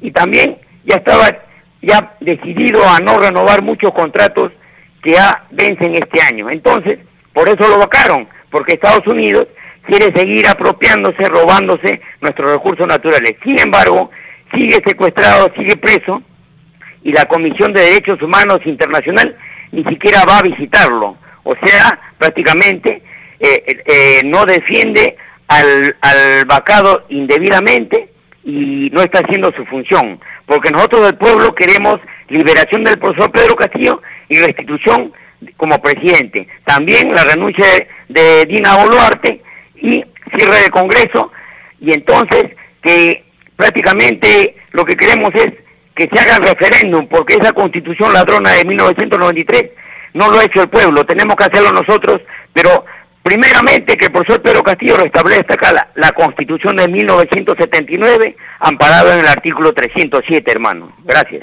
Gracias, hermano, por su participación. Y mm, la doctrina del Cordero de Dios profetizaba que en los últimos tiempos la bestia, el capitalismo, se iría contra sus propias leyes, tal como está sucediendo en el rebaño de Perú. Tenemos un nuevo contacto. Aló, su nombre, de dónde se Este, comunica. Francisco León, hermano Joel. Le escuchamos, hermano. Mire, este, este gobierno fascista, ¿no? Este, es una verdadera dictadura, declarada por ellos mismos y en los hechos, eh, se ha puesto a incriminar a al gobierno hermano de Bolivia, al decirle que ellos son los proveedores de las armas que han matado a los campesinos en Puno y en Ayacucho. Es decir, se lanza a una serie de injurias contra gobiernos que no simpatizan con el imperialismo y que le dicen su verdad. También han atacado al presidente de a Manuel Manuel López Obrador de México, al presidente Petro y a todo aquel que los critica por su accionar antisocial y criminal. Sin embargo, no dicen nada estos congresistas y esta prensa sobre eh, que el caso de Rexol, ¿no? Que hasta ahora ha madurado gran parte del litoral eh, coste- de, de la costa de Lima y solamente le han aplicado una ridícula multa que se niega a pagar. no dicen nada sobre la injerencia de la embajadora norteamericana en el gobierno de Perú, que al día siguiente de, que fue proclamada Dina se fue a, reunir ¿no? en Palacio de Gobierno con ella y reiteradamente ya dio su apoyo ¿no? a través de la OEA y a través del propio secretario de Estado a este gobierno que es una dictadura. ¿no? Entonces, de eso, esta prensa, de estos, estos opinólogos, no dicen nada. Muy agradecido. Gracias, hermano, por su participación. Estamos en un momento de gran transformación en el rebaño de Perú. Tenemos una siguiente llamada. Aló, su nombre, ¿de dónde se comunica? Aló. Aló, su nombre, ¿de dónde se comunica? Buenos días, Esperanza de Surco. Buenos días, hermanos peruanos, bendiciones para todos. Mire, este Congreso es el que dado el verdadero golpe. Ellos han ilegalmente vacado al presidente Castillo, ilegalmente nombraron a la usurpadora Dina. Ya, y eso es la consecuencia que estamos pagando ahora. Los organismos internacionales no han actuado antes porque la verdad hemos tenido, mejor dicho, el presidente Castillo ha tenido pésimos abogados, ¿no? Tanto como ese señor Aníbal que la verdad él debería estar en la cárcel en vez de doctor desde el presidente Castillo. ¿Qué pasa? Ahora, a nosotros lo tienen, este, que digamos, es, en este decir, el Poder Judicial, si el presidente lo considera delincuente ya debe declararlo, ¿no? Ahora, y si, la, eh, y si el Congreso también, pero nunca lo hizo, cuando el presidente reclamaba eh, el judicial, pues se las, se las negaba todo acceso a la justicia. Ahí fue el momento que debió haber acudido el abogado de la Corte Interamericana de Derechos Humanos.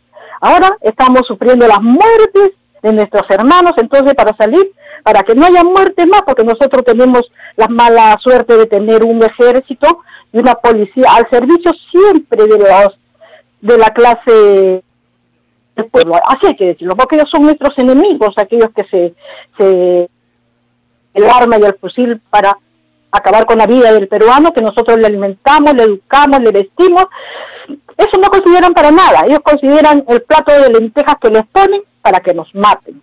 Ese es el problema que debemos solucionar ahora, ¿no? Tenemos que exigir, como debe ser correctamente, que se vaya la señora Dina. Ellos van a buscar, inventar cualquier pretexto, ni que la OEA ni que la ONU decidan sobre eso, porque eso lo decimos nosotros, el pueblo peruano. El asunto es legalidad, ellos no tienen ninguna legalidad el Congreso tampoco, imagínense. Hay gente de izquierda, hay gente de Perú Libre, todos le eligieron a Dina, usurpadora, violando las leyes, violando las normas del Perú todos los congresistas son contados con los dedos los que no han estado de acuerdo con la vacancia, porque no es porque sean por simpatía, sino porque eso es ilegal, no es ilegítimo solamente, sino ilegal. Buen día, discúlpenme, hermanos peruanos. Sigo, me sigue la verdad el sentimentalismo porque están matando a nuestros hermanos injustamente. Le agradecemos su participación. Pedimos que la lucha filosófica tenga un buen fundamento. Nuestro esfuerzo es lograr una elevada preparación filosófica, doctrinal, moral, espiritual, material, para tener un pueblo con poder filosófico. El Padre Eterno dice, el poder filosófico de las masas derrota a la bestia. Esa es nuestra finalidad, elevar el nivel de conocimiento, de preparación de filosofía de la población. Y esto incluye la automoderación de cada uno, incluye tener las ideas claras y también considerar que este espacio es parte del pueblo, de un pueblo que tiene conciencia, que no se deja llevar por la emoción, sino por la razón, por el control y la moderación. Bien, hemos llegado al término de este segmento. Les invitamos a continuar y les estamos muy agradecidos por sintonizarnos. Y en la siguiente tenemos todavía más audios para compartir Les pedimos que nos sigan acompañando. Por la gracia del Divino Padre Eterno, vamos a continuar.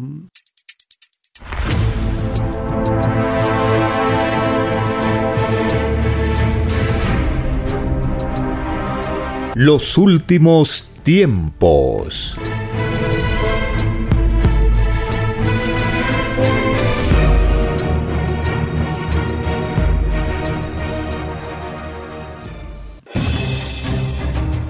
El tiempo ha llegado.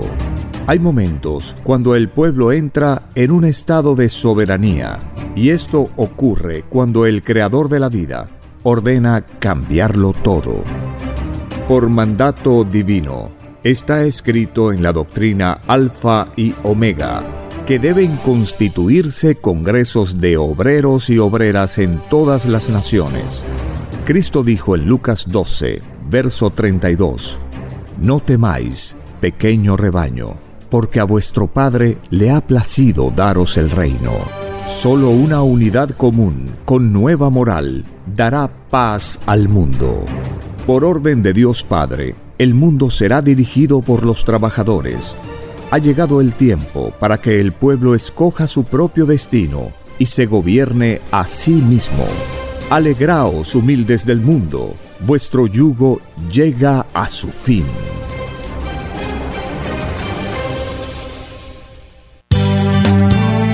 Es Radio Cielo, una nueva era de la radio en el Perú. Programación de avanzada para todos. Es Radio Cielo, el mejor anhelo Es Radio Cielo, sembrando amor y conciencia. Es Radio Cielo. Ahora, tu radio favorita, Cielo, llega a todo el mundo. Visítanos e interactúa con todos tus conductores de la variedad de programas que ofrece tu radio Cielo. Radio Cielo en la red. Ingresa a la www.radiocielo.com.pe y desde tu teléfono móvil, interactúa con nosotros. Radio Cielo, a la vanguardia de la tecnología. tecnología. Cielo.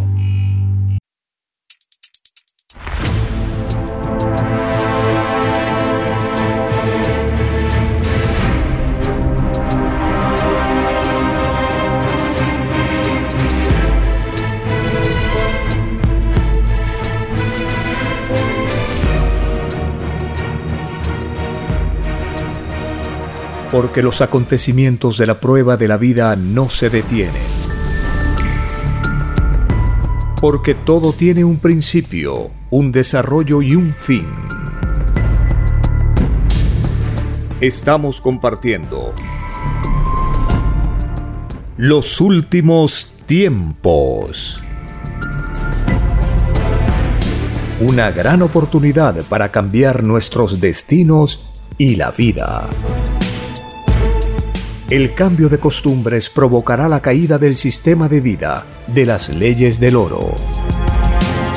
Los acontecimientos le salen al encuentro a las criaturas.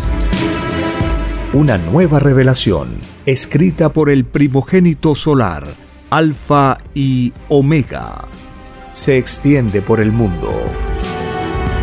Ciencia celeste, nueva moral, filosofía común justicia divina. Los últimos tiempos.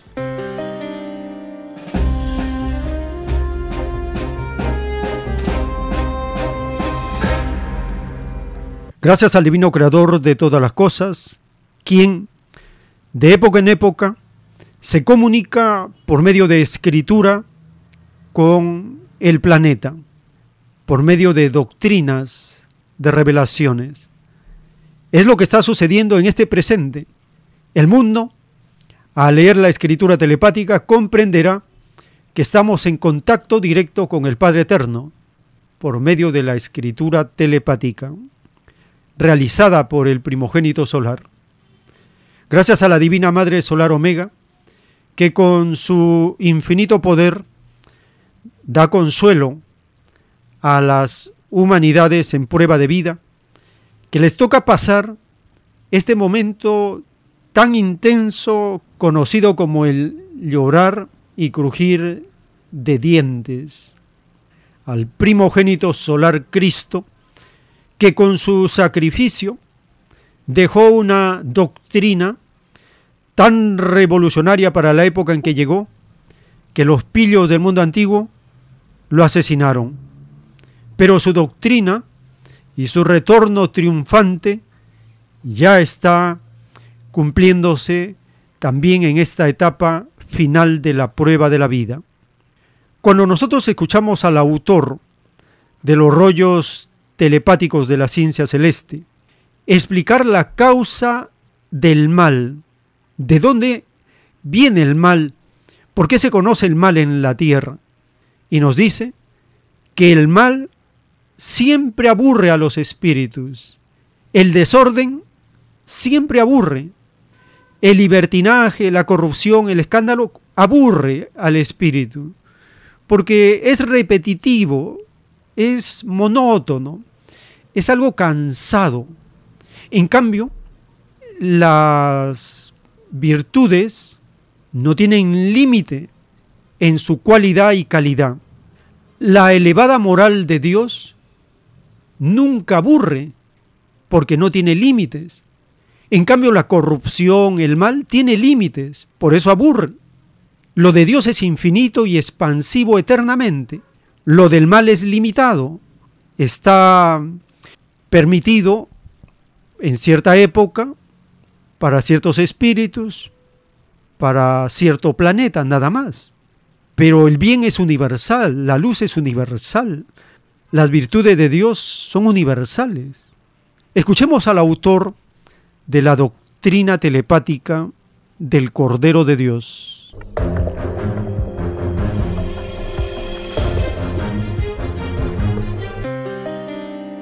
Se enseñó que lo de arriba es igual a lo de abajo. Quiere decir, de que todo lo que ocurre acá ocurre en grado infinito arriba. O sea, de que arriba también existe el mal. Sí. El mal es infinito y la luz también es infinita. Nada tiene límite. Pero el Eterno no creó el mal. Es producto del mal uso del libre albedrío que hacen las jerarquías en el cosmos. Entre ellos está el llamado Satanás, que es un ángel. Tuvo tanto poder ese ángel que se rebeló contra Dios. Tal como la tierra hijos que se rebelan contra sus padres, arriba también se rebelan. De arriba es igual a de abajo. Entonces, el creador deja que el mal exista, dice, para que el mal mismo, las tinieblas, se convenzan por sí mismas de que están en un error. El creador no tiene apuro en su creación. Es más fácil que se aburra el mal y no se aburra Dios. Los demonios siempre se aburren.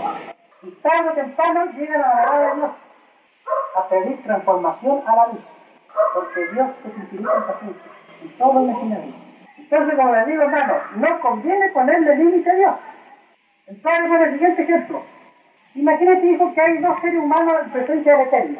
Uno me puso límites en sus creencias, otro prefirió guardar silencio ante lo que no conocía, el infinito. El Eterno llama al que le puso límites. Hijo, ¿por qué no pusiste límites en el planeta de de la Tierra? ¿No te había enseñado que el Eterno es infinito? Y el Padre, en eso que le puso límites, se lo demuestra en su verbo de Padre, de una manera infinita que el otro se de vergüenza.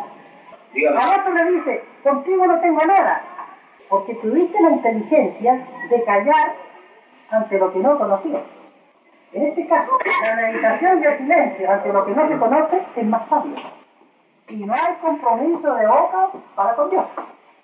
En este caso el silencio tiene una sabiduría inmensa, porque con ese silencio no le pone límite a Dios. ¿En qué forma le ponen ese límite a Dios? Le pone el límite cuando dudan de que exista tal o cual cosa.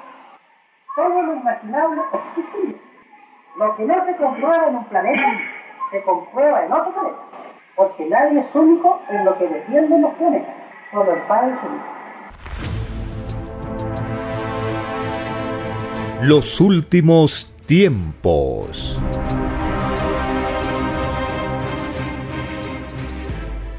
En un párrafo de un plano celeste de la divina revelación, dictada por el Divino Padre Eterno, está escrito, la vista humana no puede penetrar lo invisible, solo le queda la imaginación. Es por eso que se enseñó cultivar la fe. La fe es necesaria en todo lo mundo de la carne. Es propia del esfuerzo de las criaturas imperfectas. Escrito fue, la fe mueve montañas, pues con la fe avanzan todas las virtudes del Espíritu, y al avanzar el Espíritu adquiere mayor poder mental sobre la materia. Mi divino Hijo primogénito lo probó. Si él no tuviera fe, el mundo nunca le habría conocido, porque sin la divina fe nunca se habría ofrecido para salvar a una humanidad. Más, dad las gracias al Creador, pues así lo permitió. El divino sacrificio de la cruz fue hecho con olvido del mismo. Mi divino Hijo solar lo supo en la tierra, no en el cielo. Se impuso una prueba dentro de la misma divina prueba. Él supo que moriría en la cruz por divina telepatía. Todo lo demás, como profetizar, lo sabía desde su nacimiento, a pesar que las antiguas escrituras anunciaban su sacrificio en la cruz, escrito por el primogénito solar, Alfa y Omega.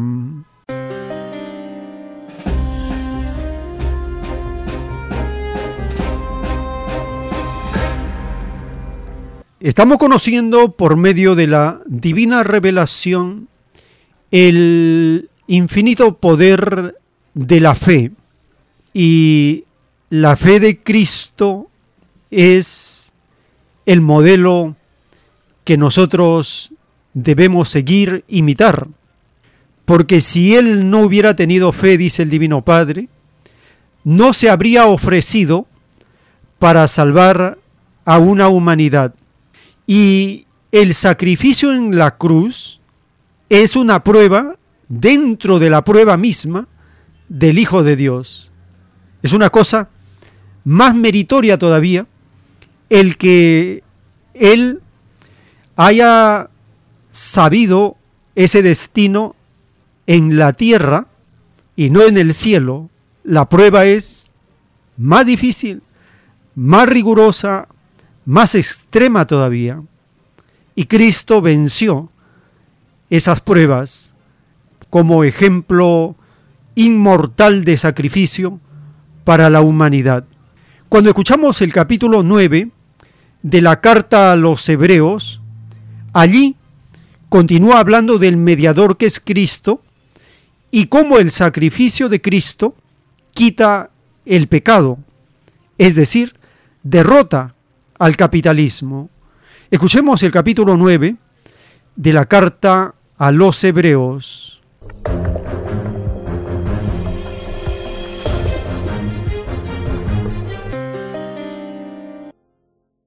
Capítulo 9 Ahora bien, aún el primer pacto tenía ordenanzas de culto y un santuario terrenal, porque el tabernáculo estaba dispuesto así. En la primera parte, llamada el lugar santo, estaban el candelabro, la mesa y los panes de la proposición.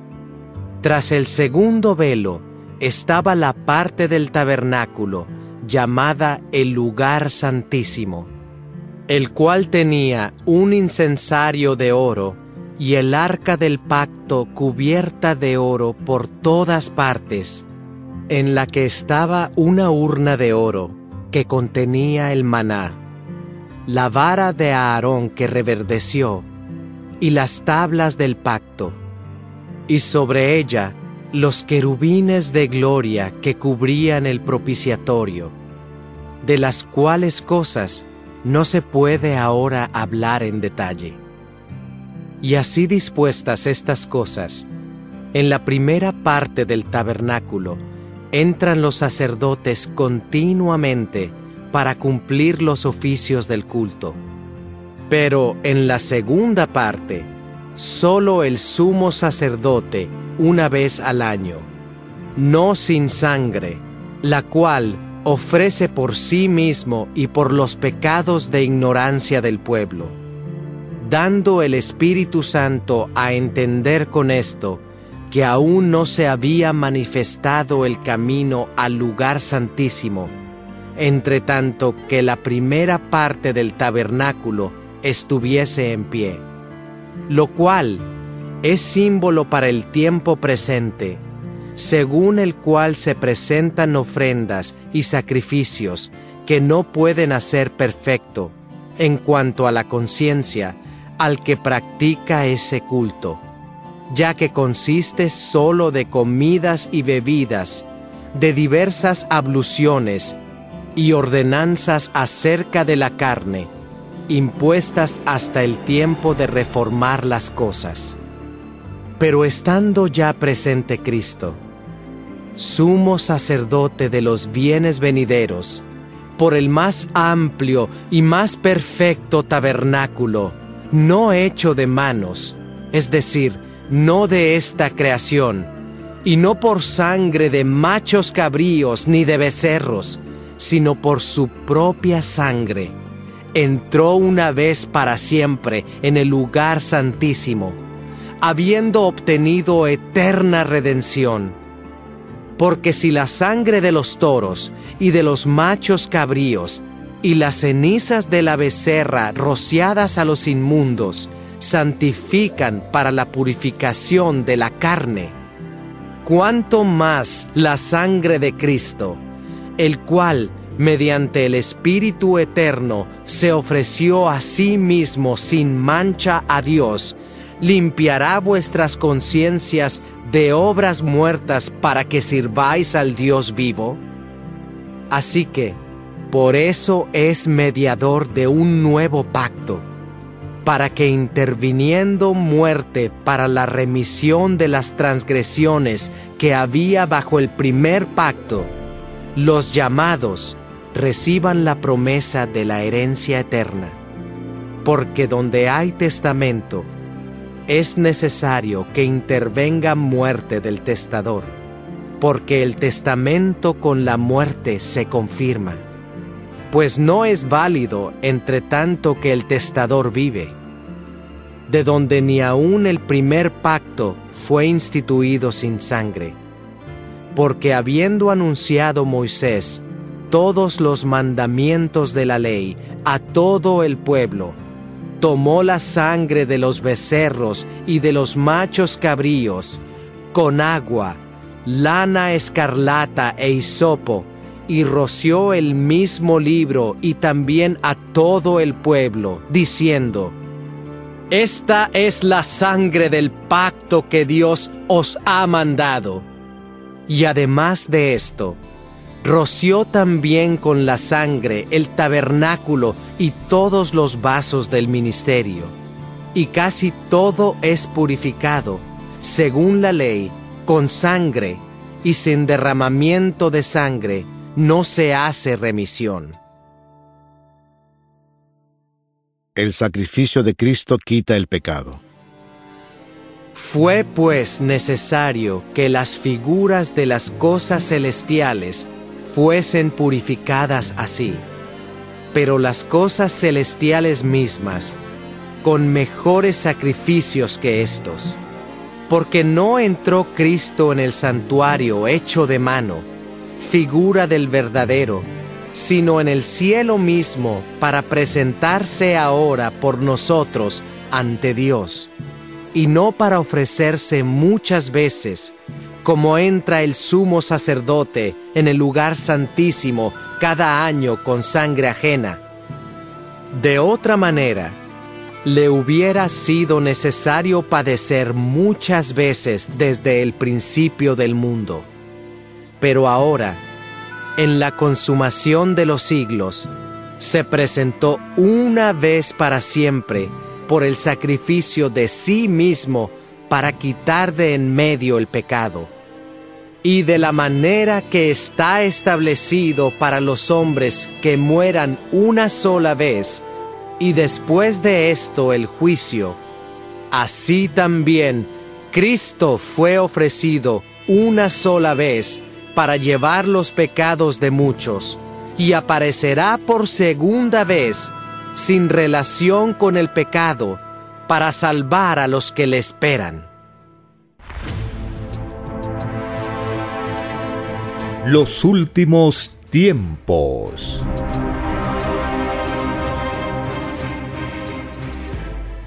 En la escritura telepática dictada por el Divino Padre Eterno, en un plano celeste está escrito, todo se pide en el reino, se pide en ese todo hasta la forma de ser castigado si se llegase a violar la ley del Padre.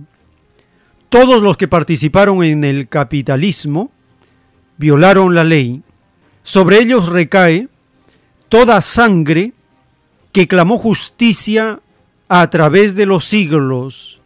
Sobre ellos recae todo dolor moral causado por necesidad, hambre, inseguridad.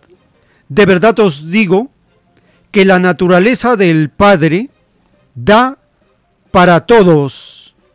Nadie debió pasar hambre, en este mundo, nadie debió haber sido ni rico ni pobre, porque todos pedisteis la igualdad ante el Padre, escrito por el primogénito solar, Alfa y Omega.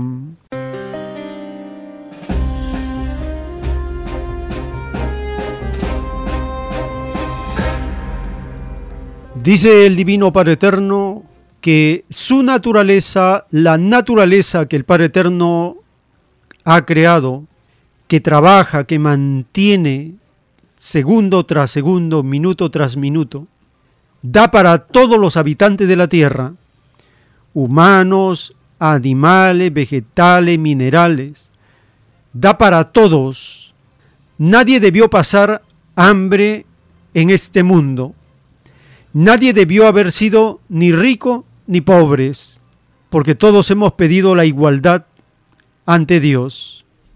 Recientemente, en la televisión alemana, en su canal de documentales, publica un episodio titulado Ingeniería Genética, la alimentación del futuro, Compartimos el primer segmento de este documental.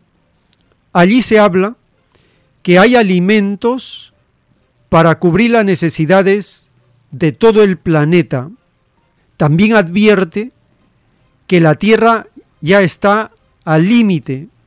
Un tercio de las tierras cultivables están al borde del colapso porque hay hambre en el mundo si la naturaleza da para todos. Escuchemos este segmento del documental de la televisión alemana, Ingeniería Genética.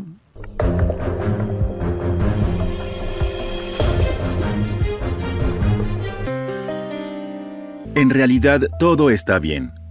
En el mundo se producen más alimentos que en ningún otro momento de la historia. Nuestra producción de alimentos se ha triplicado con creces desde 1950 y, con ella, la población mundial. En las condiciones medioambientales y climáticas actuales es posible alimentar a todos los habitantes de la Tierra. Nuestra agricultura es una historia de éxito. Sin embargo, tiene un inconveniente. La Tierra ya está al límite. Un tercio de las tierras cultivables de todo el mundo está al borde del colapso, y a menudo solo el uso de fertilizantes y pesticidas asegura el rendimiento. Es como tomar antibióticos todos los días. Ayuda durante unas semanas o unos años, pero en un momento dado el daño es tan grande que ya no se puede reparar. Además de las guerras, el cambio climático amenaza la agricultura antes de lo que creíamos. Según la región, la sequía, el calor o los cambios en las temporadas de cultivo dificultan la labor de los agricultores en todo el mundo. A todo esto, pronto vamos a necesitar más alimentos.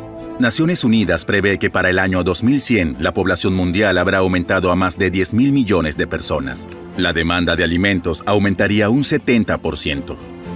¿Podrá nuestro planeta dar tanto? En los supermercados del mundo occidental casi no se percibe todavía una amenaza global a nuestros alimentos básicos. Al contrario, en un negocio bien surtido hay hasta 10.000 artículos. A nadie se le ocurre seriamente cuestionarse cómo alimentar a todo el planeta. Nunca antes se pudo alimentar a más personas a la vez. 6.500 millones disponen al menos de abastecimiento suficiente. Según la OMS, 2.000 millones tienen sobrepeso. A la vez, más de 800 millones de personas pasan hambre en el mundo. Y ello a pesar de que hay alimentos suficientes. Un tercio de los alimentos que se producen se tira o se pierde de otra manera. Parece una locura. De los 4 mil millones de toneladas de alimentos que producimos, 1.300 millones van a parar a la basura.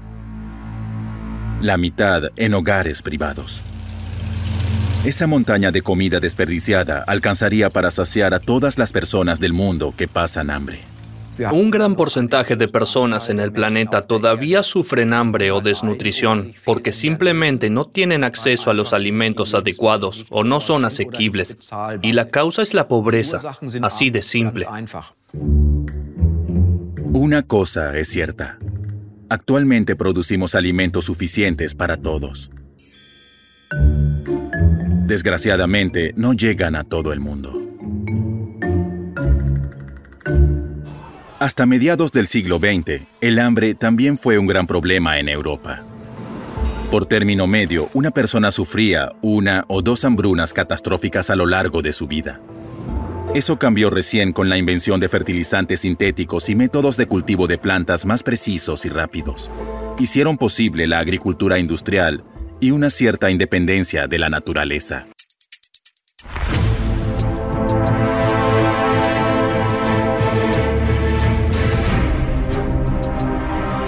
Los últimos tiempos.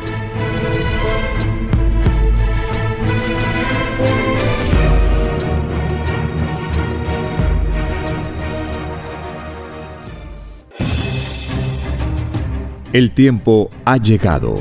Hay momentos cuando el pueblo entra en un estado de soberanía, y esto ocurre cuando el creador de la vida ordena cambiarlo todo.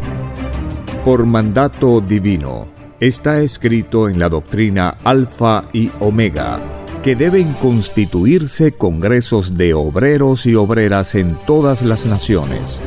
Cristo dijo en Lucas 12, verso 32, No temáis, pequeño rebaño, porque a vuestro Padre le ha placido daros el reino. Solo una unidad común, con nueva moral, dará paz al mundo. Por orden de Dios Padre, el mundo será dirigido por los trabajadores. Ha llegado el tiempo para que el pueblo escoja su propio destino y se gobierne a sí mismo. Alegraos, humildes del mundo, vuestro yugo llega a su fin.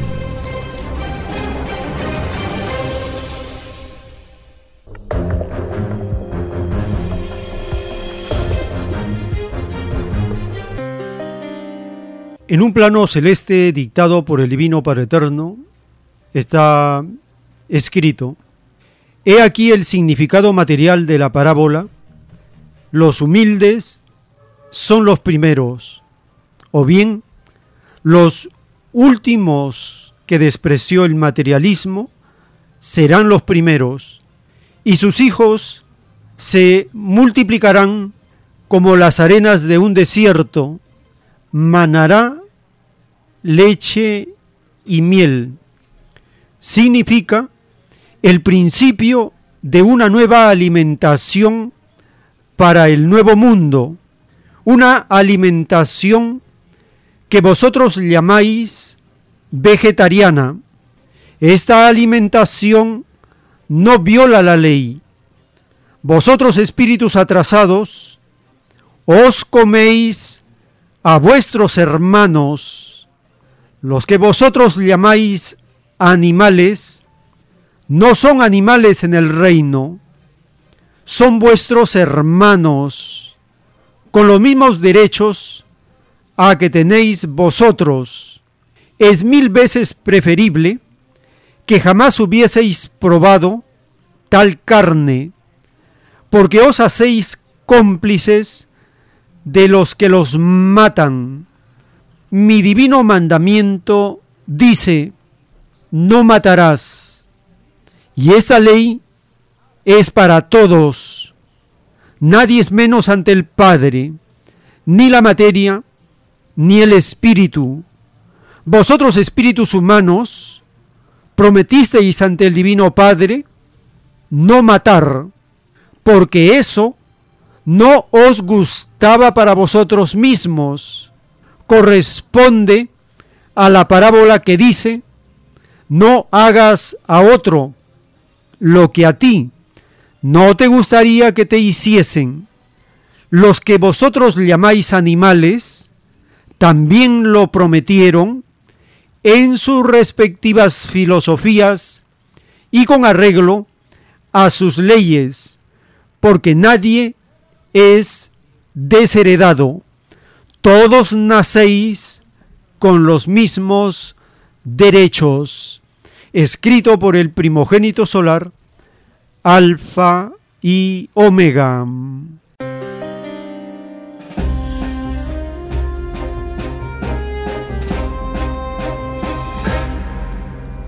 Estamos conociendo el significado de la promesa dada por el Padre Eterno desde el mundo antiguo, y los conduciré a una tierra que manará leche y miel.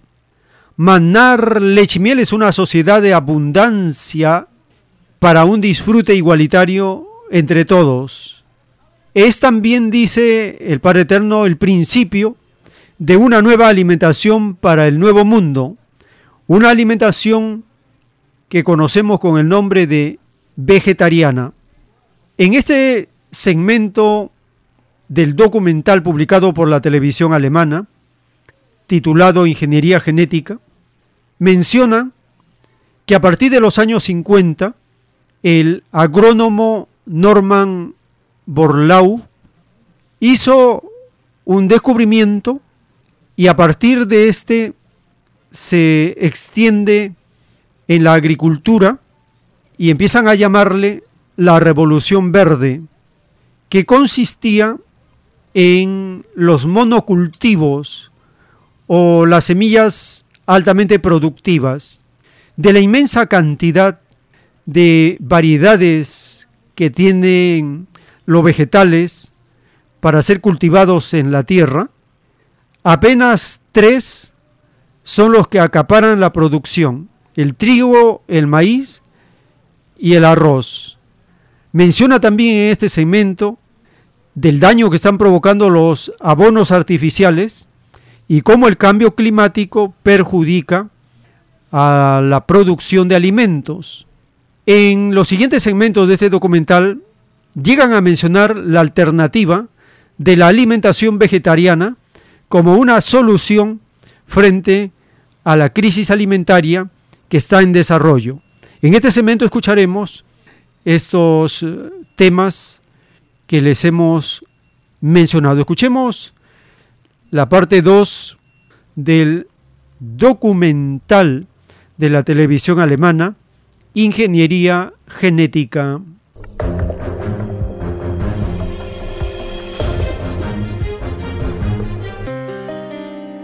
En los años 50, el agrónomo estadounidense Norman Borlaug logró un golpe maestro. Para establecer la soberanía alimentaria de México, cruzó variedades regionales con trigo enano japonés. El rendimiento de este nuevo trigo semienano era seis veces mayor. México se convirtió de golpe en exportador de alimentos. Fue el pistoletazo de salida de una revolución verde.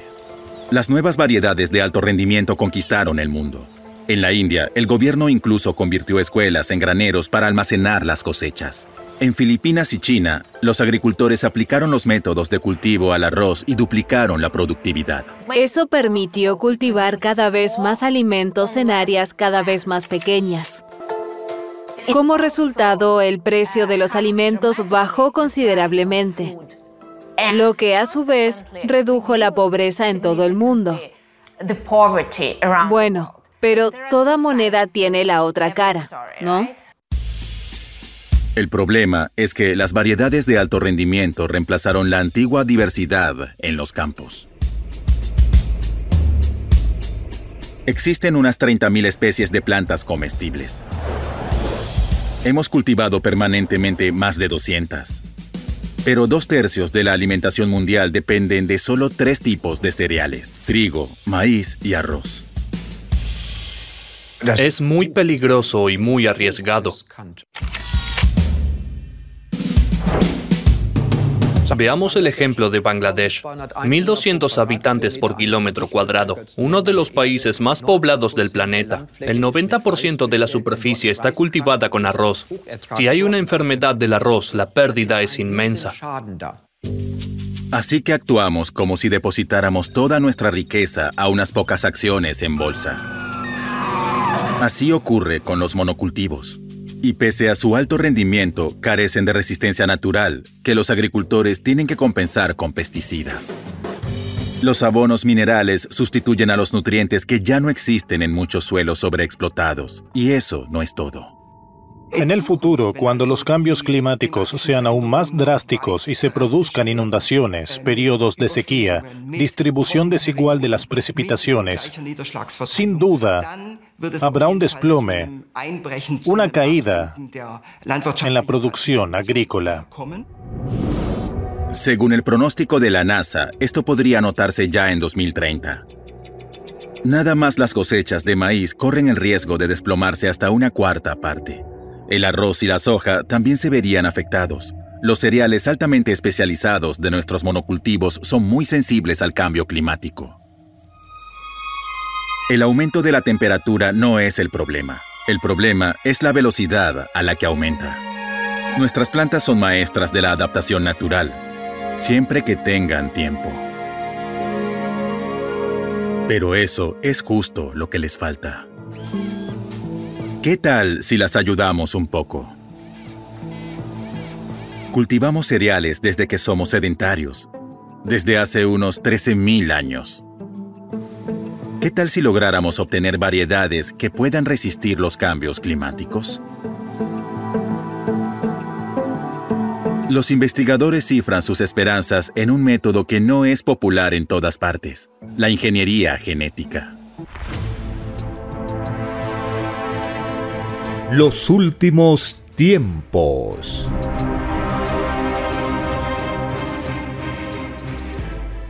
En el libro Lo que vendrá está el título 3494 dictado por el Divino Padre Eterno. En la prueba de la vida no había que pensar con influencia de división, porque se había advertido por parte de Dios de que solo Satanás divide y se divide a sí mismo. Esto último significaba que todo sistema de vida que se rige por la desigualdad y por la división entre sus criaturas, tal sistema de vida cae por la misma ley, porque no siendo de Dios, se degenera. Eso ya le está ocurriendo a la bestia capitalista. Es más fácil que se libren de una caída total los que al ver el empobrecimiento de la bestia capitalista, dedujeron que la bestia había perdido la batalla de la vida, a que se libren los que viendo no dedujeron, escrito por el primogénito solar, Alfa y Omega.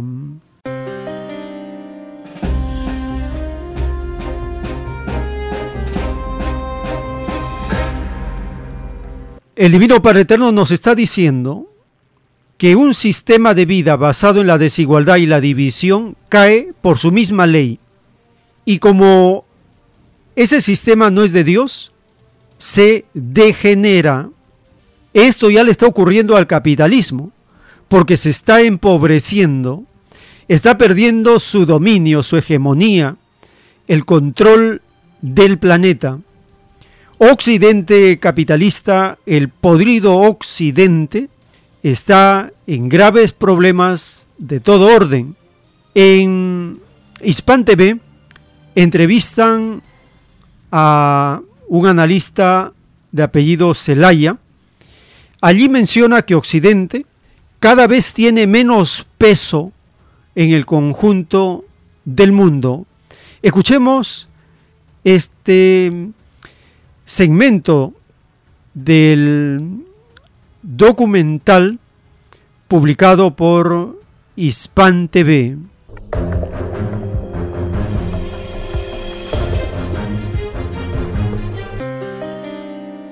Sobre el tema conversamos ahora con Adrián Zelaya, él es presidente de la consultora de CAI Center y nos acompaña desde Durango, conectado a esta hora. Bienvenido, ¿cómo le va? Muy bien, gracias. Contento, muy contento de estar con vosotros, como siempre. Placer que nos acompañe en este momento y le preguntamos qué argumentos sustentan la tesis del ministro de Asuntos Exteriores de Rusia, Sergei Lavrov, cuando ha dicho que la formación de un nuevo mundo multipolar es, es algo que está a las puertas de todos. ¿En qué se basa exactamente para afirmar que se trata de un proceso que es objetivo, incluso imparable, según dijo? Bueno, podríamos hablar mucho tiempo sobre ese tema para explicar las bases de esa argumentación, pero si queremos sintetizarlo en unas, en unas pocas palabras, podemos decir eh, que hay en principio una base económica y demográfica clarísima para ello, es decir, Occidente es por razones en principio demográficas y eh, por razones de la evolución de su modelo económico cada vez tiene menos peso en el, en el conjunto del mundo y esto hace en sí mismo cada vez más difícil objetivamente que Occidente y fundamentalmente Estados Unidos mantengan ese control del mundo que han mantenido hasta ahora. Eh, pero claro, detrás de esto hay un modelo económico que no funciona, que ha generado una, ese hundimiento demográfico de Occidente, que mantiene a Europa y a Estados Unidos bajo el poder de una élite corporativa, vamos a decir, autodestructiva, pero también luego está el factor de que el resto de los países han ido reaccionando progresivamente. Tenemos el factor del ascenso de las potencias emergentes, como Rusia y China en, algunos ámbitos, Irán en el ámbito eh, de Oriente Medio o Asia Occidental, y todo esto son, eh, eh, nos están reflejando cómo hay una tendencia estructural de fondo que avanza en esa dirección y hay una reacción social y política de los países emergentes fundamentalmente que están siendo eh, seguidos por los países en, en desarrollo en, la, en, su práctica totalidad y que esto hace que sea por razones, ya digo, de, de, peso económico, de peso militar, de peso político, poco a poco eh, inevitable que antes o después esa hegemonía de esa élite corporativa occidental, más que de Occidente, pues que esté tocando su fin. ¿no? Le pregunto más, ¿hasta qué punto eh, sería certera o no esta afirmación de que las tendencias similares están resurgiendo fundamentalmente en América Latina? Están citando ejemplos como esta reciente eh, reunión o encuentro de los jefes de Estado y Gobierno de los estados latinoamericanos y caribeños a través de la CELAC. ¿Podría este bloque regional realmente desarrollar sus propios mecanismos monetarios y financieros, apartado, claro está, de los tradicionales sistemas de cobro y pago que han sido controlados tradicionalmente por Occidente? Sí, vamos a ver. La realidad es que si examinamos lo que está sucediendo en los países en desarrollo, es que, como ha dicho el ministro Lavrov, eh, de una forma muy rápida se están decantando hacia los países emergentes liderados por Rusia y China, pero eh, la situación no es la misma en, vamos a decir, en los tres continentes. ¿no? En Asia y en África es una tendencia muy clara y muy general de casi todos los países.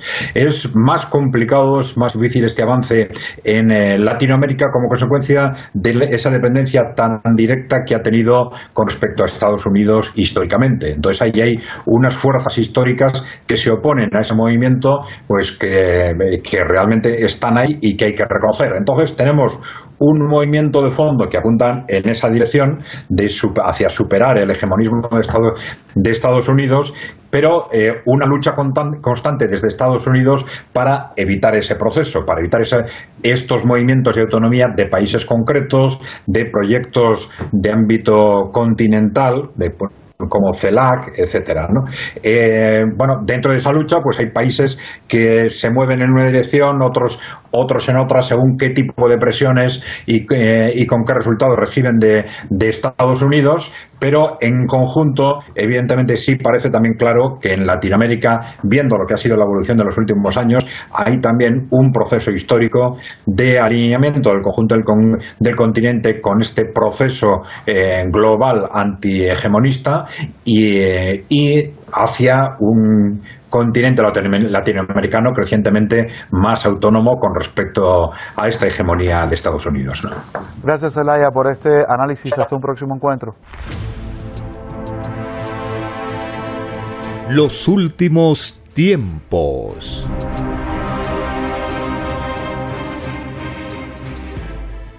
En los planos de la divina ciencia celeste dictados por el Divino Padre Eterno, está escrito, la naturaleza no se engaña porque afecta su destino evolutivo.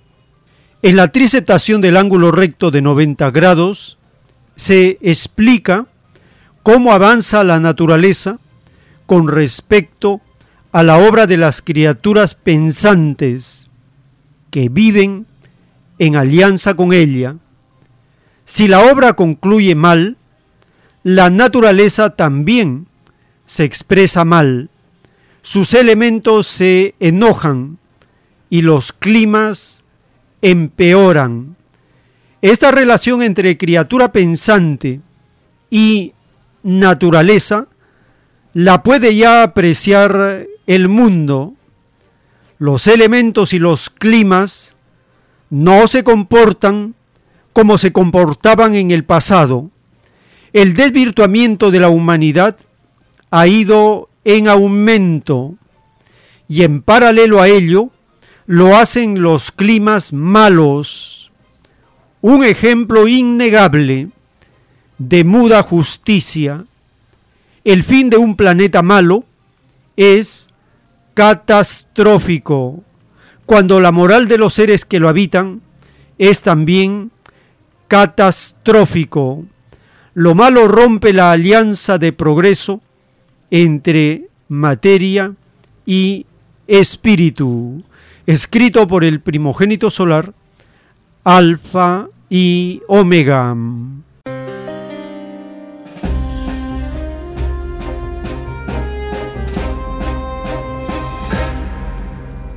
La relación entre criatura pensante y naturaleza, ya la estamos apreciando con mayor rigor cada año, cada tiempo. En el caso de mm, los acontecimientos del juicio final de los últimos días de enero de 2023, una ola de frío, una ola de frío polar está pasando por Asia y afectando a varios países, junto a cosas extrañas que no ocurren, como tornados raros en Estados Unidos, como el polo sur se derrite, algo que fue advertido hace varios años, pero ya llegó el día también graves inundaciones, lluvias torrenciales, salidas de mar, movimientos sísmicos y una noticia el cambio en el interior del planeta Tierra de dirección. Esto pronto va a hacer sentir el cambio en la naturaleza. Siguen los volcanes, siguen los contrastes entre sequías extremas y inundaciones también extremas. Es parte de la justicia muda de los elementos de la naturaleza. Escuchemos esta nota publicada de Asia. Se congela por ola de frío polar.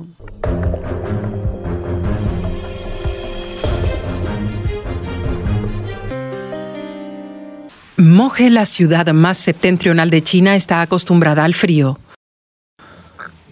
A menudo soporta temperaturas bajo cero durante ocho meses al año, pero esta semana está siendo especialmente dura. Las temperaturas cayeron hasta 53 grados bajo cero, un registro de frío récord allí.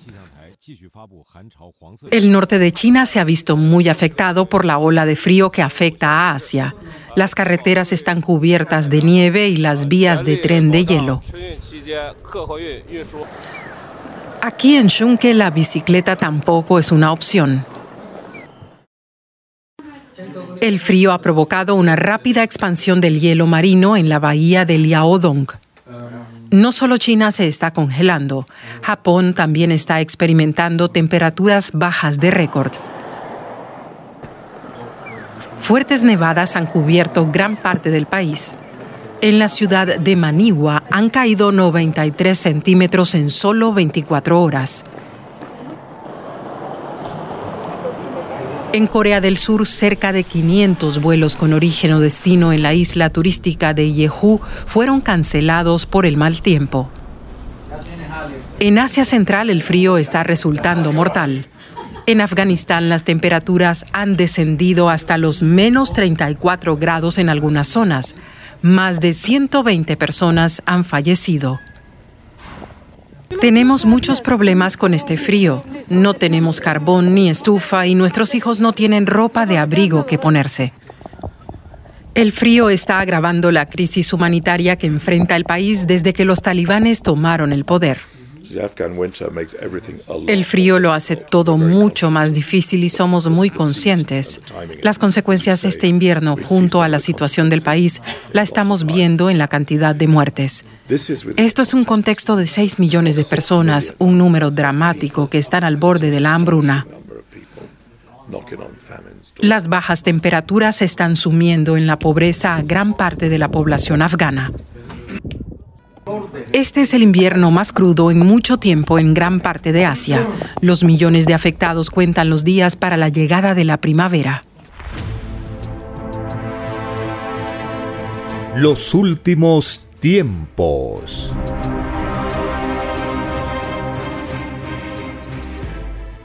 Les recordamos las actividades de los domingos en Vegetalia, Girón Camaná 344, en el Cercado de Lima. Todos los domingos a partir de las 4 de la tarde, estudios de las escrituras y de la divina revelación, relacionándolo con los temas de actualidad.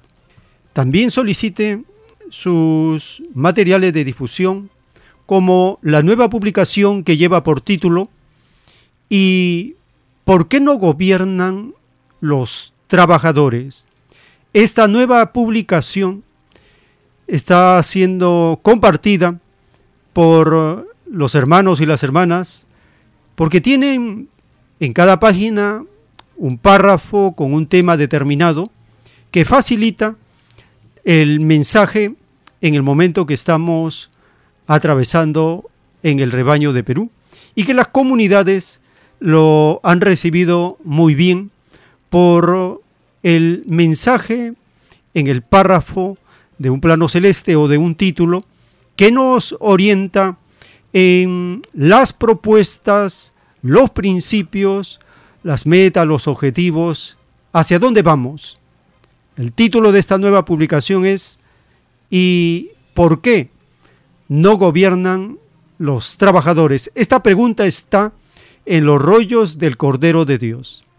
Asimismo, en el distrito del Lince, en Avenida César Canevaro 469, todos los días de lunes a sábado, a partir del mediodía, puede también acercarse para solicitar sus materiales, la nueva publicación y ¿por qué no gobiernan los trabajadores? Volantes para continuar con el aviso colectivo.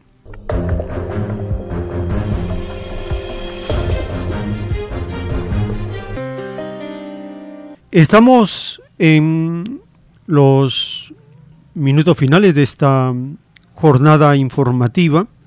Les recordamos que tenemos una nueva publicación titulada ¿Y por qué no gobiernan los trabajadores? para ser compartida masivamente con la población. En esta nueva publicación están temas con párrafos de los rollos telepáticos y de la ciencia celeste, porque hemos hecho este trabajo hace varios años, hemos compartido con las comunidades y hay una buena recepción por parte de las comunidades, entienden el mensaje corto con la idea precisa para actuar en el momento que estamos atravesando. Porque hemos experimentado de todo en relación a la forma de gobierno dentro del sistema de vida capitalista. Y todas han fracasado y siguen fracasando. ¿Por qué? Porque no se cumple el mandato de Dios que dice, los humildes son los primeros, los trabajadores son los que tienen mandato de Dios para gobernar en el planeta. En las jerarquías solares, dice el Divino Padre, se preguntan por qué en la Tierra no gobiernan los trabajadores si fue ordenado hace siglos y siglos que esto debería haber sucedido. Esa es la explicación del por qué en el planeta hay gobiernos de fuerza que atropellan los derechos humanos y defienden a mafias económicas que son verdaderos verdugos económicos de la población. En el caso del rebaño de Perú, estamos viviendo una profunda transformación en la cual las cosas no volverán a ser como eran antes. Como habíamos en las ediciones que compartimos hecho una reflexión del papel que estaba jugando el mandatario Pedro Castillo y era el destructor del neoliberalismo, sin saberlo, sin quererlo. Y esto ha ocurrido, porque ¿cómo se destruye, cómo se autodestruye un sistema, una forma de gobierno, cuando se van contra sus propias leyes? El mismo Ejecutivo se fue contra sus propias leyes, el Congreso se fue contra sus leyes, el Poder Judicial se fue contra sus leyes, la Fiscalía contra sus leyes, todos se fueron contra sus leyes. Eso significa un estado de degeneración, descomposición y el término, porque mm, el capitalismo, al ser condenado por Dios y al estar viviendo la etapa de agonía, demuestra que es un sistema de vida en estado de degeneración, putrefacción. Desde la base, por eso va a ser un árbol arrancado desde la raíz y no quedará nada del capitalismo en toda la faz de la tierra. Así, estamos llegando al término, les agradecemos por habernos acompañado y si el Divino Padre Eterno lo permite, hasta una nueva jornada informativa.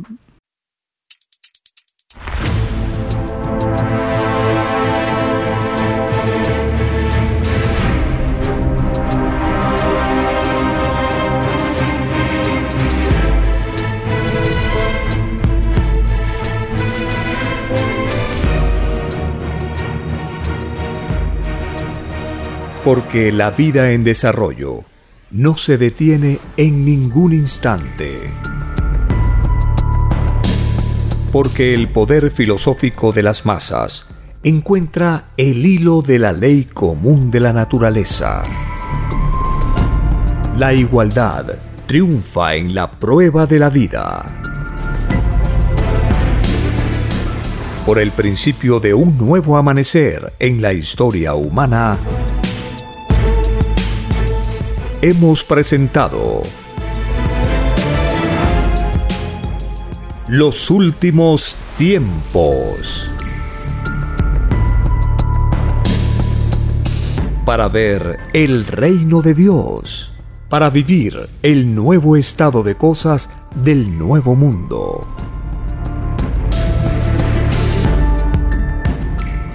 Visite www.alfayomega.com y descargue gratis todos los libros en PDF.